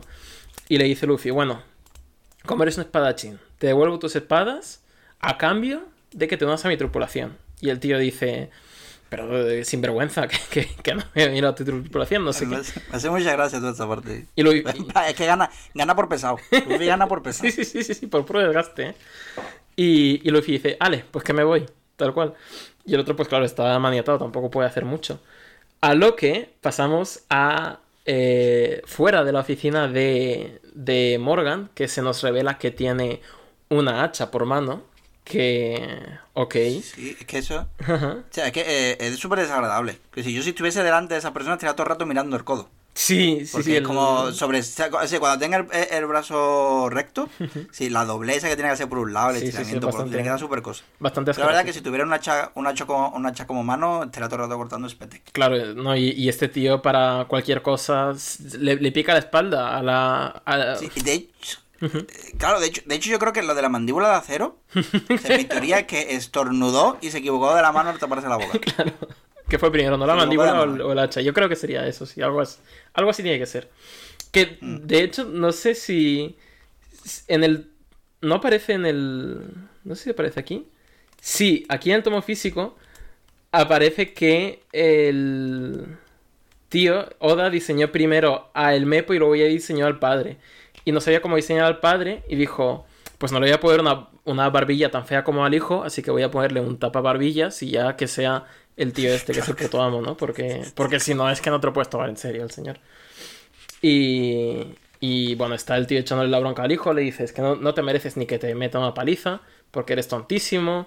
Luego vienen los otros marines que están súper subyugados para él, por él, que es un tirano completamente. Eh, básicamente llama a un tío a trai- traidor por no querer matar a una niña pequeña, que me parece bastante bastante guay, que se sorprende hasta el, el mepo y todo, de que su padre mate a un señor. Bueno, no lo mata, pero le deja le deja tocadillo. Y luego hay una cosa que este de e- este tipo de gags es el tipo de gags que me ganan en One Piece, que es que vemos que este tío que es tan eh, que es tan magnánimo, ¿no? Que se cree el mejor de todos, que va a elevar una estatua a su nombre y vemos cómo va diciendo su discurso de que esa estatua es lo más importante para él y es la pura manifestación de su persona en forma de estatua y que como la rocen o como tengan el mayor mínimo descuido va a mandar a ejecutar a cualquier persona que lo haga. Corte A, está Luffy diciendo fuera de la base, coño, ¿cómo me meto? Hostia, si tengo los brazos largos, voy a tirarme. Y está el, el contraste este de esto, elevando la estatua y nosotros sabiendo que Luffy va a venir. Y con todas las ganas de girar la página para que evidentemente está a punto de levantarse la estatua, vemos a un tonto del culo volando, se agarra las cuerdas de la estatua, la tira para abajo. Y tenemos la... Esto, es- sí, esto es mortadelo, esto. Es muy mortadelo. Muy- muy mortadelo. Es muy... Tiene muchas mortadeladas eh, este tomo y no lo recordaba tan cómico como, como es porque, porque tiene... Y aún queda algún gag así muy bueno, pero, pero está muy chulo. Luego las reacciones. Vemos, a- vemos al Capitán Morgan que está llora, a puntísimo de llorar y, y ya, bueno, entra en rabia y dice, me lo cargo. El hijo, me lo cargo yo también. Y Luffy dice, no, no te cargas a nadie. Tú te vienes conmigo, te voy a coger de las solapas y te vienes para aquí a buscar las espadas de Zoro. Y bueno, y vemos que Kobe se ha armado de valor por una vez, para una vez que se arma de valor, sin Luffy, avanza hacia Zoro y le dice, hey, eh, esta peña es mala, no sé qué. Y pues una vez que se envalentona le mete un tiro en el pecho. Bueno, Kobe, mala suerte. Haber elegido La otro parada del pecho. Quiero decir, no, no, no es su día, el del pobre Kobe. No, la verdad que no. Y, y Zoro le pone una cara fulmi- una mirada fulminante a, a Morgan y, y ahí nos quedamos. En el capítulo 4 y mitad de este arco.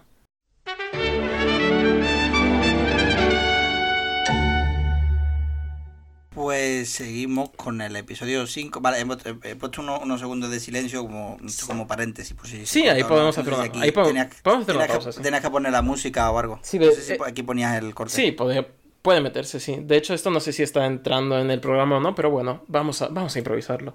Yo qué sé. Continuemos con el fin. No, claro, por eso digo, yo voy a dejar unos segundos lo que sea para hacer como un paréntesis. Sí, se puede meter Ya, porque creo que cuando pasaste, me pasaste la escaleta, digo, no sé si me va a poner musiquilla o lo que Sí, sea. yo creo que ahí podremos. Mm, vale, pues seguimos con el episodio 5. Y empezamos con Luffy, que tiene agarrado, bien agarrado a el Mepo, y va corriendo en busca de la espada de Zoro, que está en la habitación del niño de papá. Llegan los guardias y Luffy usa el Mepo de escudo y da lugar a una transición muy guapa. O sea, que me sorprendió la primera vez, que mm, primerísimo primer, primer plano del Mepo, gritando, y paso a Kobe con casi la misma cara de grito diciendo que le han disparado. De que, Sí, sí. que es lo del anterior mm, eh, capítulo. Y me parece una transición muy fina. Sí, es- Porque también entre medio mete el, eh, el final del palo donde está em, Zoro agarrado y parece que es la como eh, eh, la boca de, de cañón Mm. Entonces, me parece Sí, sí, sí, el trampantojo. que, que- que aquí eh, el tío Oda sabe lo que se hace, ¿eh? Sí, Es, sí, es juguetón. Es, es, macarrita, sí, es, es muy guay este. Este pequeño. Así que, bueno, eso, eh, que Kobe no murió. Pero bueno, que le han pegado un tiro y quieras que no, a ver, eso grave. Y va el cabrón del Zoro y le dice, ¿estás bien? Lo que... sí. Oye, cabrón, ¿no ves que está en el suelo sangrando? Le han pegado un tiro. Que- bueno, es normal porque siempre está gritando. O sea, uno ya no sabe si es porque se está muriendo porque está, mm, yo qué sé, preguntando la hora. Pero eso, bueno, no detiene al bueno de Kobe, porque ni aun sabiendo que su vida corre peligro, todavía lo da todo por salvar a Zoro. Y además le comenta al Mepo, le comenta que el Mepo no va a cumplir su promesa. Mm. Que algo que sabíamos todos, menos él, que ya va siendo hora de que te des cuenta. Oh, Llegan los guardias, apuntan a nuestros amiguitos y llega Morgan, Morgan también. Corte a mm, mm, Orígenes Secretos de Zoro. Y es que eh, resulta que es un picado de chico. Sí. La hija de su maestro, de su maestro de Kendo, eh, le vencía siempre. Y además ella se recochineaba diciendo que, que era un inútil, total. Que solo decide convertirse en el espadachín número uno del mundo. Porque como todo buen personaje de manga, no se queda con ser el segundo No, no, o estar no. en el top 10. No, no, no, el, el primero primerito. Pues resulta que esta chica muere. Pero que no te lo. Sí, pero que Es- no te lo esperas. sí. Es que eh, el Oda este. ¿qué, qué es, lo que, es, es juguetón y se sabe bueno jugando. Porque es un momento así súper bonito, en plan, venga, tú y yo seremos los mejores espadachines, promesa, no sé qué, página siguiente. Que mira, que la niña se ha caído por la escalera y, y se ha matado. Sí, dos mil y una victorias que tenía la niña y acabó con ella unas escaleras. Así es la Calera, vida. Tristísimo. Así que, vamos. Pero, Sí. joder, a mí, a mí como que siempre me sacó un poco este flashback porque es eso, es como muy de sopetón. Hmm. Y, y, dices, vale, esta niña es, la es mi motivación, es no sé qué. Siguiente capítulo, pues se ha caído por la escalera, así Zoro pequeño ahí. A ver, ahí, bueno. sí. Que claro, no, no, no sabemos qué ha pasado. Aquí dejó ahí un- una piel de plátano. Lo que los, los típicos. De, de más de más de dibujito no puede ser eso. Eh, bueno, y así que solo lleva sus dos espadas. Y el de, el de la chica y las y, y la suya. He dicho dos, pero lleva tres. Sí, porque La claro, y lo de la a- chica. a- ahí, es- ahí está la cosa, porque dice Luffy, ah, tres espadas, ¿cuál será la de Zoro? Bueno, me llevo las tres. Claro. Y... Ya como para Ujú. ser, eh, va a ser el primero y el segundo mejor espadachín del mundo, por dos. Sí, y- sí. Y nada, y volviendo al presente, pues solo recuerda que, que hizo una promesa y que no puede morir aquí. Que eso es curioso, porque mientras que en este arco tanto Luffy como Kobe, que Kobe eh, aprende eh, que están dispuestos a morir por su sueño, solo no puede morir hasta no ser el mejor espadachín. claro. Y en verdad te para pensarlo y los otros dos lo mismo, pero... No, no, no, pero, pero sí que es verdad que Luffy dice, a mí me da igual morirme, yo quiero ser, quiero luchar al máximo y ya, y ya vemos qué pasa, ¿no? Pero quiero, quiero intentarlo todo con tal de conseguir ser eh, el, el pirata máximo. Pero Zoro es un personaje muy interesante porque tiene estas dinámicas con... De que no, no, no es exactamente... Es decir, es como una contraparte a Luffy, ¿no? Los dos persiguen sus sueños y demás. Pero creo que juegan muy bien el uno con el otro en, en ese sentido. Y tengo que reconocer que yo de, de más pequeño, cuando eh, leía el manga y tal, no era el mayor fan de Zoro porque era como el típico personaje guay que le gustaba a todo el mundo y era como, no, a mí no me va a gustar el típico personaje guay que le gusta a todo el mundo. Pero eh, conforme he ido creciendo, he ido apreciando que tiene más capitas de las que parece y que es un tío eh, que, que tú em- lo ves y dices, vale, este personaje va a ser así, pero luego te sorprende cada vez más. Y Zoro a mí me gusta mucho y ya, ya veremos cómo avanza, pero... Y me parece, y me parece más sensato eso, en plan, a ver, yo quiero cumplir mi sueño, pero igual si me mato, no quiero Claro. Igual voy a ser un poquito más calmadito. Yo siempre digo que eh, el Everest está lleno de cadáveres de gente que se ha flipado mucho. sí, totalmente. Dicho queda.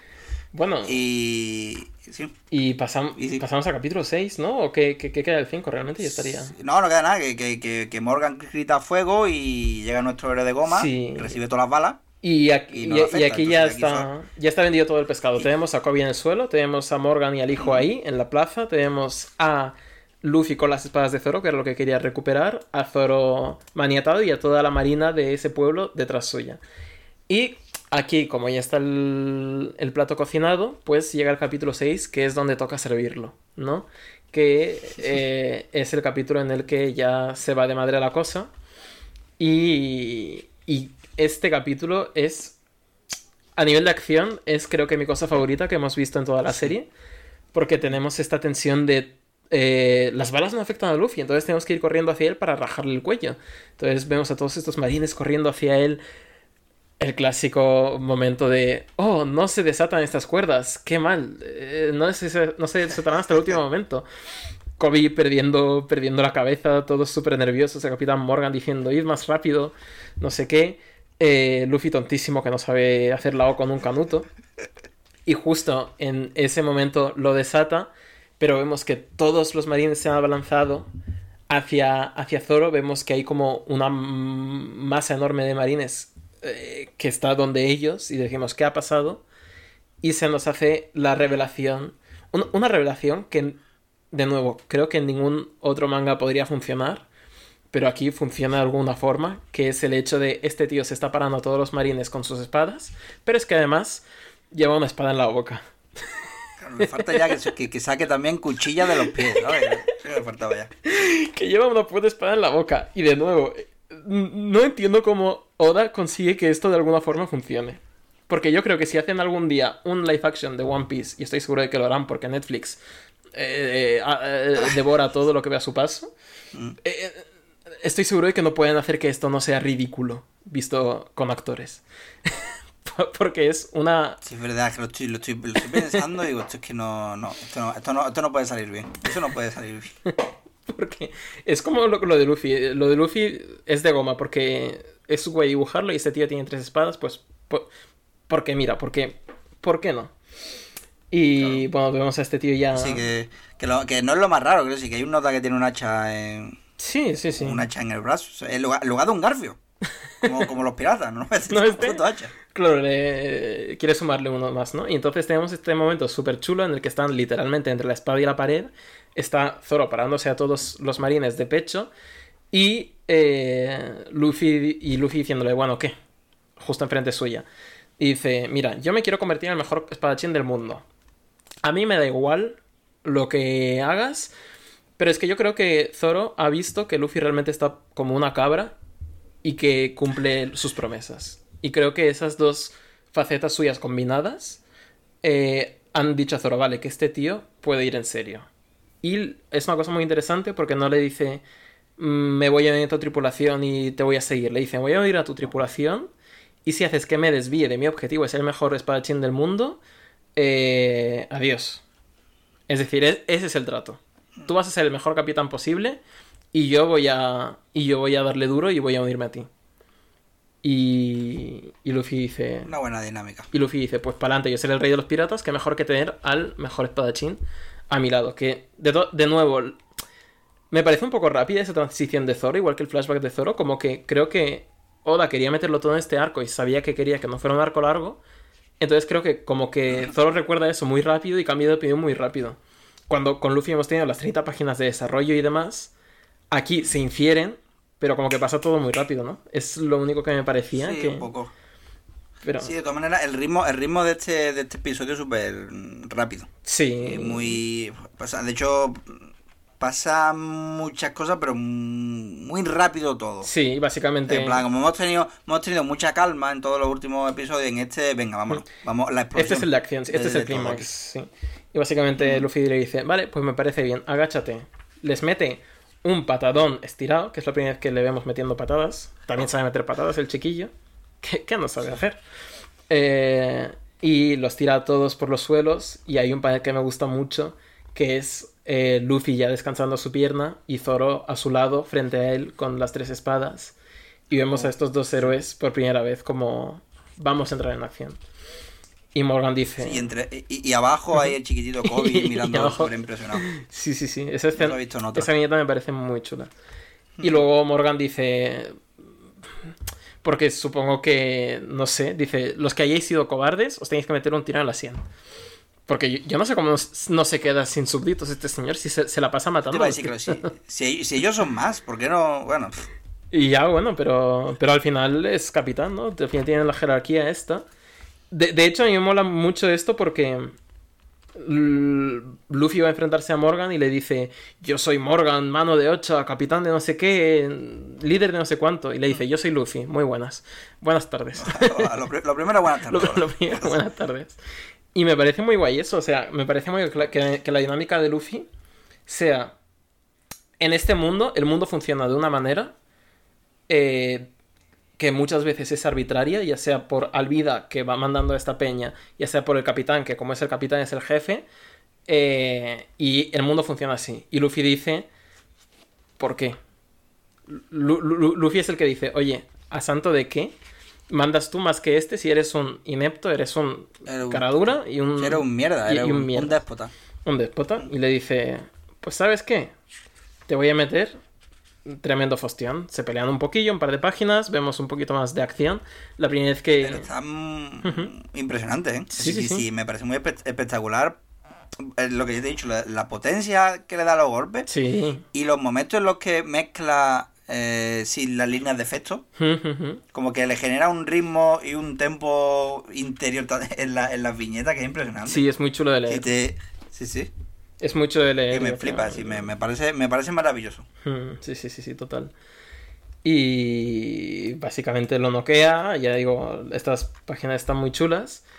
Eh, y cuando lo tumba le dice, vaya concepto de la marina, el que tienes tú, estás insultando el sueño de Kobe. Es decir, estos son los marines, son los enemigos por antonomasia de los piratas. Su objetivo es que cuando tengas una cierta fortuna, eh, una, una cierta recompensa, que te corten la cabeza igual que se la cortaron al rey de los piratas Gold Roger en su momento.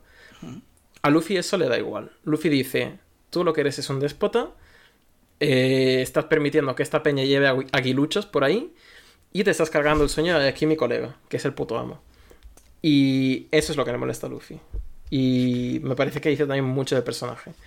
Y... Sí, de- Luffy lo que le molesta es que no respeten a la gente. Exacto. Creo que es lo que más, lo que más le jode. Sí. Y por otro lado tenemos al el memo, que por supuesto tenía algo más que decir, que es que estaba apuntando a Kobe con la pistola en la cabeza. Y aquí tenemos dos tramas cerrándose. Tenemos la trama de Kobe por fin alzándose por encima de todo, diciendo yo no quiero ser un estorbo, prefiero morir.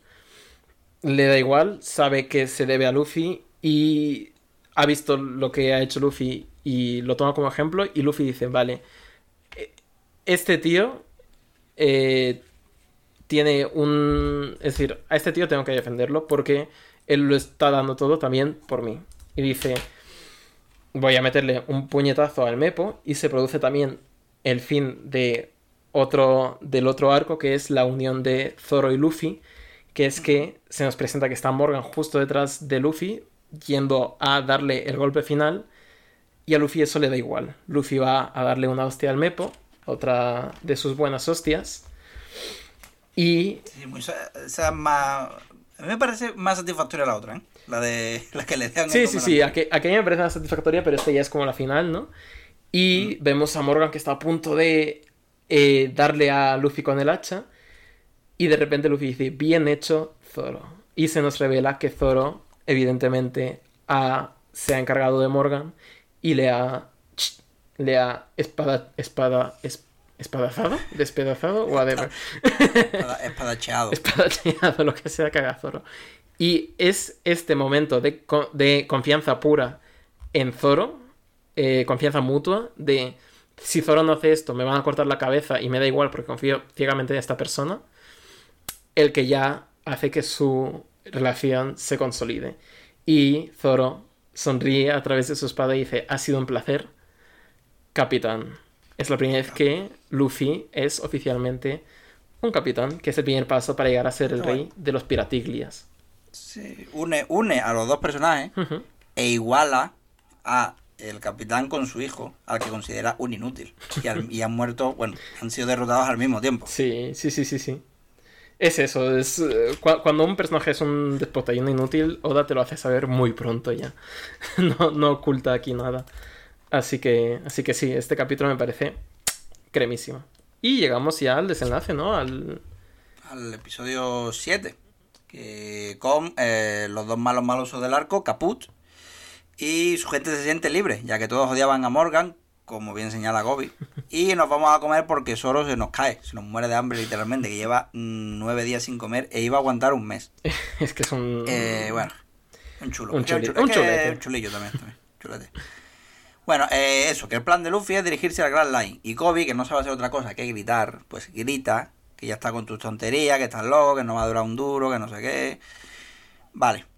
Aquí hay una camaradería, una camaradería que me gusta porque eh, Kobe los conoce de poco, pero se preocupa por ellos y los considera sus amigos. Y Luffy, que sigue, por supuesto, que siempre lo será. Y luego solo también, que se supone que es muy temible, muy malo y tal. Así le dice que, que, se preocupe por él mismo, pues como se entere la marina de que ha trabajado con piratas, no le van a dejar entrar. A mí ese tipo de, detallitos así en plan, yo, mm, está guay, pero eh, preocupate tú también de lo tuyo, de tu vida, porque es tu vida y tú tendrás que, también que hacer, que hacer lo tuyo. Claro.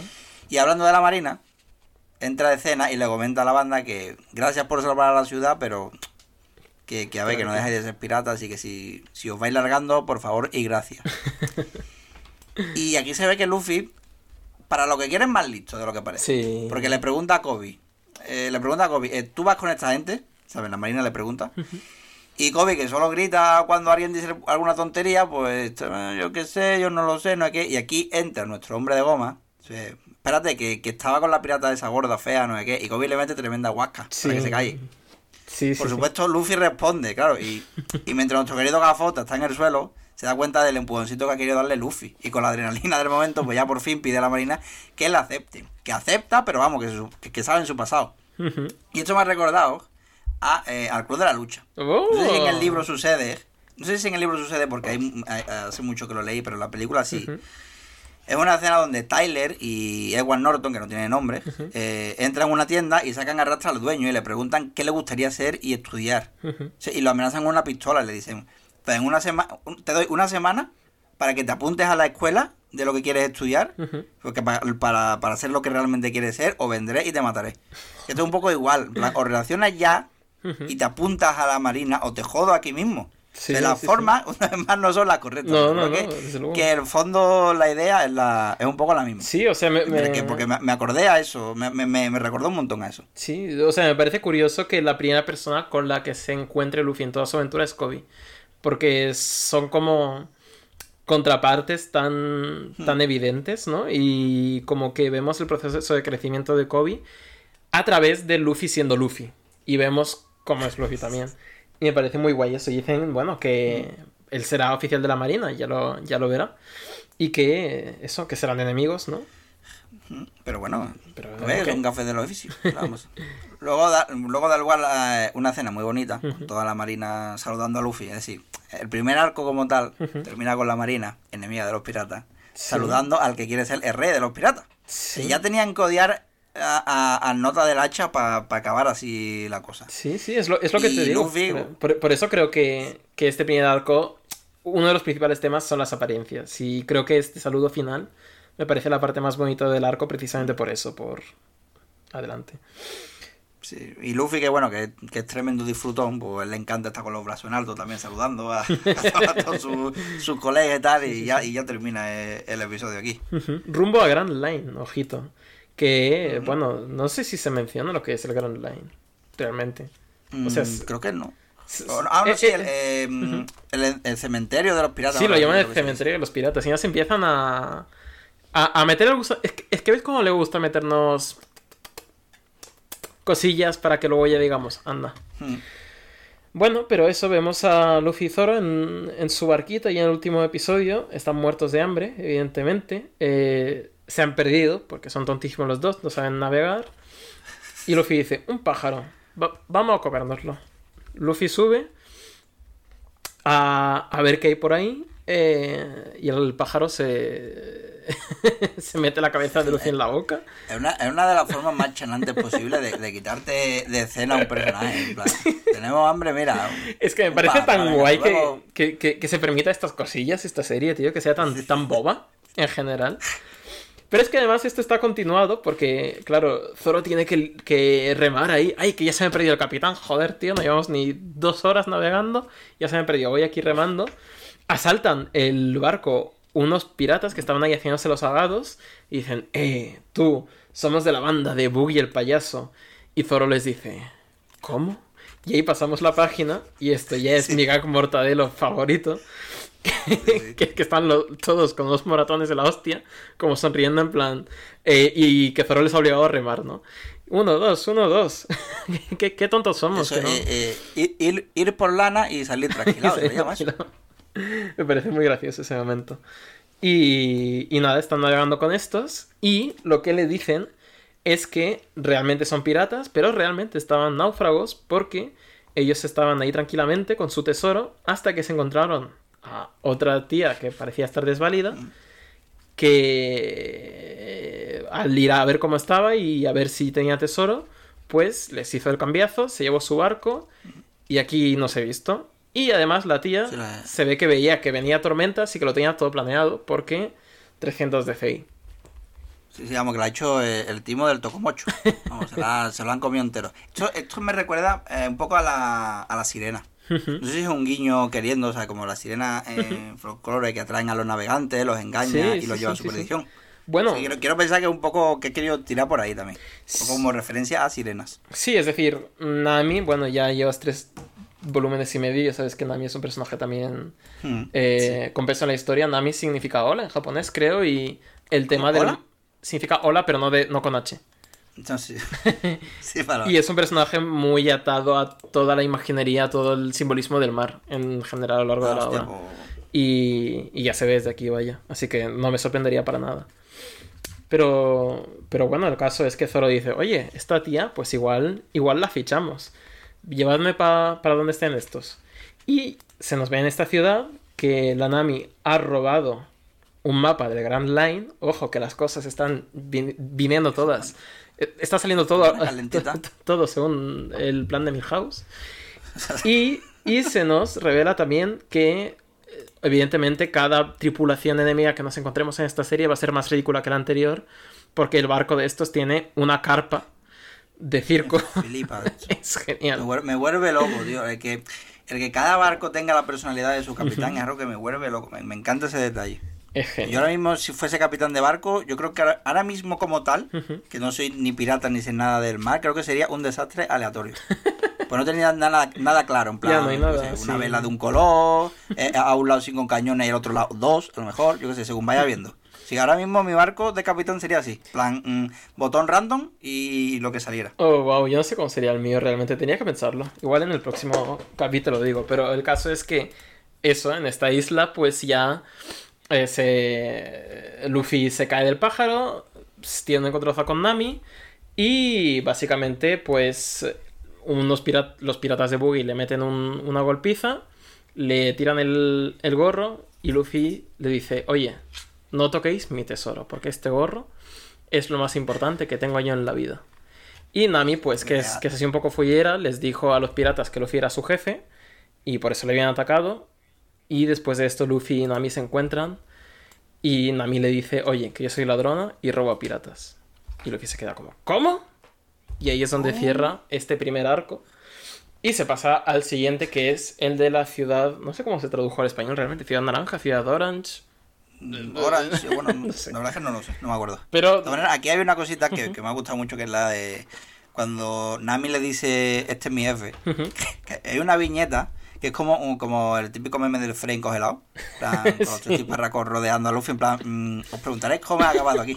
porque, porque la historia de, Sí, sí, está sí. volando, le pega un de esto, cae, no sé qué. Eh, me, me encanta como ya en estos ocho capítulos dices, vale, esto que está haciendo Luffy es tan propio de Luffy. Es decir, que ya con lo poco que conoces al personaje ya sabes que es lo que va, es, es lo que va a pasar. Va, va a entrar como un elefante en una, en una cacharrería y va a, a liarla y si hay una puerta a la izquierda y una por la de- y a la derecha, va a entrar por la pared, por el medio.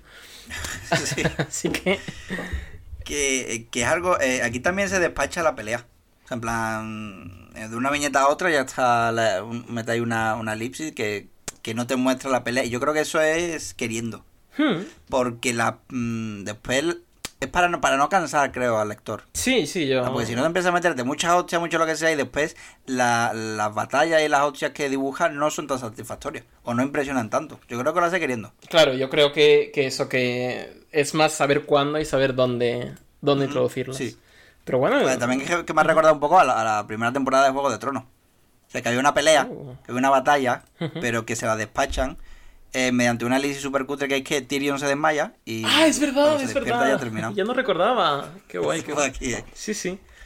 Mm, Y esto ha sido Romance Down, el albor de la, de la aventura, que me parece un nombre súper bonito. El, el amanecer del romance, literalmente, se llama este primer arco. Que, que bueno, que, que creo que capsula eso, la visión romántica que tiene este autor de la aventura. Si es que es un manga de aventuras, si es que me parece muy guay, tío. Y me parece muy guay que... eh, es decir, muchos fans de One Piece son como los típicos que te dicen, oh sí, One Piece mola un montón, pero tendrás que llegar al capítulo 263.000 para empezar a valorar un poquito de la serie. Y es como, pero ¿no ves que está todo... y- ya, ya está todo aquí. Claro, el primero ya está guapo. Ya está todo aquí. Pero está Tú, tú, tú dices, vale, el capítulo 234.000 está guapo, pero porque tú ya tienes todo el bagaje anterior y porque el tío te, lo, te lo ha construido. Pero es que todas las bases de lo que ha construido están aquí. Y todos los motivos por los que te puede gustar la obra están aquí. Y yo me he denominado fan número uno de esta serie y diría que es la serie de mi vida, porque es la que más me ha acompañado durante toda mi formación cultural. Y esto ya lo decía cuando llevaba 200 episodios, lo decía cuando llevaba 300, lo decía cuando llevaba 400. No hace falta verse la serie entera, gente. Ir viéndola, yo qué sé, si, si os apetece, vedla, si no os apetece, la veáis. Pero, Será por serie. Claro, eh, es eso. Creo que es mucho más digerible de lo que la gente piensa, ¿no? Nadie te está poniendo una pistola en la cabeza y te está diciendo tal, pero, pero eso. Sí que es verdad que la barrera entiendo que, que, que es, que es la que es. Y bueno, pero ¿cuáles, ¿cuáles han sido tus primerísimas impresiones? Pues mm, lo que ya he ido comentando, que me ha gustado, sí, me parece súper divertido. Es que porque el tema de historias de aventuras no se llevan tanto hoy en día. Sí, Es difícil encontrar una obra que sea ir de un sitio a otro y a ver qué es lo que pasa, o encontrar tesoro, cosas así, rollo eh, rollo Tomb Raider, rollo el, eh, Uncharted, que es algo que Hmm. yo he hecho en falta. Sí, sí. Historia de aventura de ir a un sitio, buscar un tesoro y a ver qué es lo que pasa entre medio. Es- esto es aventuras este, bueno. puras. Puras. Claro. Sí, y es mi lugar feliz. Es mi lugar feliz. Porque es una de esas historias que eh, tienen eso y tienen el hecho de que están tan bien narradas. Es decir, tú vas ahora por el tema, por el tomo tres y medio, ¿no? O sea, llevas tres tomos Sí, y medio. tres. Bueno, sí, Sí. tres y medio. Eh, mm, ya, tú ya has visto, lo dicho, tú ya has visto semillitas sin haberte dado cuenta. Ni no te voy a decir cuáles son, pero tú ya has visto cosas que no van a entrar en juego hasta dentro de lo que serían 10 años de publicación de esta serie. Es decir, Vale. que son cosas que dices, joder, este tío, no sé, cabrón. es, es un, es un cabroncete. Y- y- Yo creo que de, que de haberlo, haberlo leído más joven, a lo mejor con la, como tú has dicho, de tu edad y tal igual, yo creo que me habría volado aún más la cabeza, ese tipo de cosas. Sí, sí, sí. Porque una de las obras que, eh, que lo hace es Harry Potter. Mm. Yo he crecido leyendo Harry Potter y, y lo hace. O sea, lo Sí, de sí, sí, plantar sí, sí, semillitas, el primer, el primer el Totalmente. libro y va desarrollando a lo mejor en el cuarto o en el quinto, es algo que hace y que, y que a mí me voló la cabeza. Sí, sí, a sí. mí la idea, la idea de que en la primera, en el primer libro. Harry hable con una serpiente y, y que eso se desarrolle en el segundo libro, para la edad que yo tenía, mi pequeño cerebro hizo clean y digo, hostia, vaya máquina esta. Es una, es una- veas". es una obvia, sí, sí, sí, sí, sí. Pues yo creo que, que, que sí, que creo que me habría. mm, me gusta ya de por sí, pues yo creo que me habría gustado el triple o el doble si lo hubiese leído con esa. No, sí está claro, tiene sus, tiene sus cosillas. Si yo, ya, si seguimos esto, me gustaría ver cómo va a ser reaccionando los distintos arcos porque, porque tiene sus tonos, ¿no? Tiene bastante... Evidentemente no sería la serie más popular si fuera todo el rato lo mismo. Y tiene sus cosillas y cada, cada arco aporta cosas nuevas y, yo creo que sería interesante de ver. Eh, porque ahora estás con el de, con el de Boogie, que por cierto... eh, dato curioso, bueno, que igual lo podemos comentar la semana que viene, pero ya te adelanto que Boogie el payaso es el personaje favorito de Ichiro Oda. Y es algo que lleva firmando desde 1997 hasta 2021. Que de toda la serie, Boogie es, su personaje favorito. Y se lo despachó ya, aparentemente. Aparentemente. Eh, Aparentemente, ya lo sabía yo. así que... Bueno, ya lo sabía yo, en plan, ya lo sospechaba, no lo sabía, no lo sé. Así No sé que... cómo- no sé qué va a pasar. Sí, sí, bueno, es eso. Es que como pasan tantas cosas en la serie, sí, mi capítulo, ya, ya iremos viendo, total. Eh, Era por. y, y hasta aquí la- el primer arco, ¿no? Entonces, muy... Sí, el primer, buenas el primer impresiones. tomito. eh, buenas impresiones. Yo creo que se ha introducido muy bien el personaje. Creo que el hecho este de Mm. las motivaciones de Luffy, el hecho de que fuera un niño egoísta, ¿no? De mi ego lo vale más que todo. Y yo creo que ya el hecho de ver primero a Shanks siendo, es lo que decías, ¿no? Que es un personaje muy estoico. Y luego al alcalde, que también el alcalde dice, hacedme lo que me queráis a mí, pero no toquéis al niño. Y ahí yo creo que Luffy vio, coño, sea, que mi ego y mis... Y mis Eso, eso- eso no lo hace cualquier alcalde, ¿eh? Claro. Hay alcaldes que le meten balonazos a los niños. Y este, sin embargo, oye, recibe los balonazos por él. ¿eh? Claro, este quiere que sean los vecinos el alcalde realmente, ¿no? Y, y me parece algo, algo muy a tener en cuenta en, en un cargo político. Pero es que, y ahí Luffy yo creo que se da cuenta de eso, de que su ego y su chulería, que es al final una cosa suya, no vale nada si va a hacer que otra gente se ponga en peligro, ¿no? Y si no va a poder defender a su gente. Y yo creo que es lo que su línea conductora a partir de ahora. Y me parece guay que ya se presente aquí. Y eso, you go, Luffy. Un fiera, un máquina, un grande. A. Y eso sería. En teoría, vamos. No sabemos cómo vamos a cerrar estos programas. Se, No, planteó el poner canciones. Se planteó el poner canciones de la época en la que, en la que se publicaba cada tomo. Mm. También canciones que nos gustaran. Eh, Sí. No lo sé. Yo supongo que va a haber un final. Vale, un Va a haber- va- va a haber un final. Vale, es que, que nosotros. es que, claro, con el tema de, de coger, de coger la, la, la fecha de cuando se publicó el tomo o lo que sea, es que yo lo he mirado y es que la canción que os tendríamos que poner ahora como final sería una de Elton John de los años 70 que, que, que, que tocó en el, el propio Elton John en el funeral de Lady Di. Entonces no queríamos no, no queremos terminar con tanta bajón. No, no, no. no, Entonces, no, yo si quieres, yo si quieres te puedo recomendar una. O sea, ya que, ya que he- Vale. he nombrado el Club de la Lucha y yo soy muy de unir cositas. Perfecto. eh, una canción de un grupo que me gusta mucho, que es sueco, que se llama, que se llama es, Slagsmals, oh, que en sueco significa literalmente el Club de la Lucha. Oh. Y es una canción que es de, bueno, es de electropop, un poquito tiene eh, eh, Game Wave y cosas así, mucho de 8 bits y cosas así. Y, y estaba muy guay. Es un grupo que me gusta, no es muy conocido. También lo podéis conocer como SMK. Claro, es que. También es que es difícil de encontrarlo eh, con el nombre. Es que también te digo, bueno. normal que no sea muy conocido, tío. porque Es que, claro, porque el el nombre que nombrecillo. Y la canción se llama. Eh, espérate, Ficha Halves Huset. Sí, también es verdad que los nombres de las canciones cuestan, pero bueno. Eh, Bueno, Lo pues- importante es escucharla y está guay y ahí os la dejamos. Pues eso, algunas últimas palabras, Jesús, antes de hacer, antes de ir ya Mm. esto. Nada, que, que- que espero que os haya gustado. Perfecto. Que os la hayáis pasado tan bien como yo, por ejemplo. Oh. que me lo he pasado bien. Como- Creo que yo, por ejemplo, yo me lo he pasado muy bien, Jesús. Yo siempre me lo paso bien. Sí, yo. Ya sabes tú. Así que eso, esto ha sido el primer capítulo de Dos Piezas. Eh, recordar que nos tenéis en Spotify, Evox, YouTube y alguna plataforma extraña que probablemente nos, nos conozcáis. Que eh, podéis seguirnos también en Twitter, es arroba dos piezas tuitean, solo que el dos es con números, ¿no? Rollo, dos piezas tuitean. verdad, No sé si... cuenta- no sé qué va a pasar con esa cuenta, en verdad, pero, pero ahí está. Sí, al a- en el momento de grabar esto aún no se ha publicado nada. Igual en el momento en el que lo estéis escuchando sí que se ha publicado algo. Quién sabe, es parte no, del misterio, ¿no? es parte del misterio. El One Piece son los amigos que hicimos por el camino y nuestra cuenta de Mm. Twitter también. El caso es que nos veremos dentro de una semana o dentro de dos o cuando surja. Recordad que podéis seguir leyendo el manga con nosotros y comentaros vuestras, vuestras impresiones, que es algo que siempre hace mucha ilusión oír. Así que nos vemos. Hasta la semana que viene. Y os dejamos con probablemente. ¿Cómo se llama el grupo, Jesús? Es la, es la más joven. Pues con esos. Ale. Ole. Adiós. Chao. Y ahora para irnos de grabar, ¿no? Sí, Leonardo, ya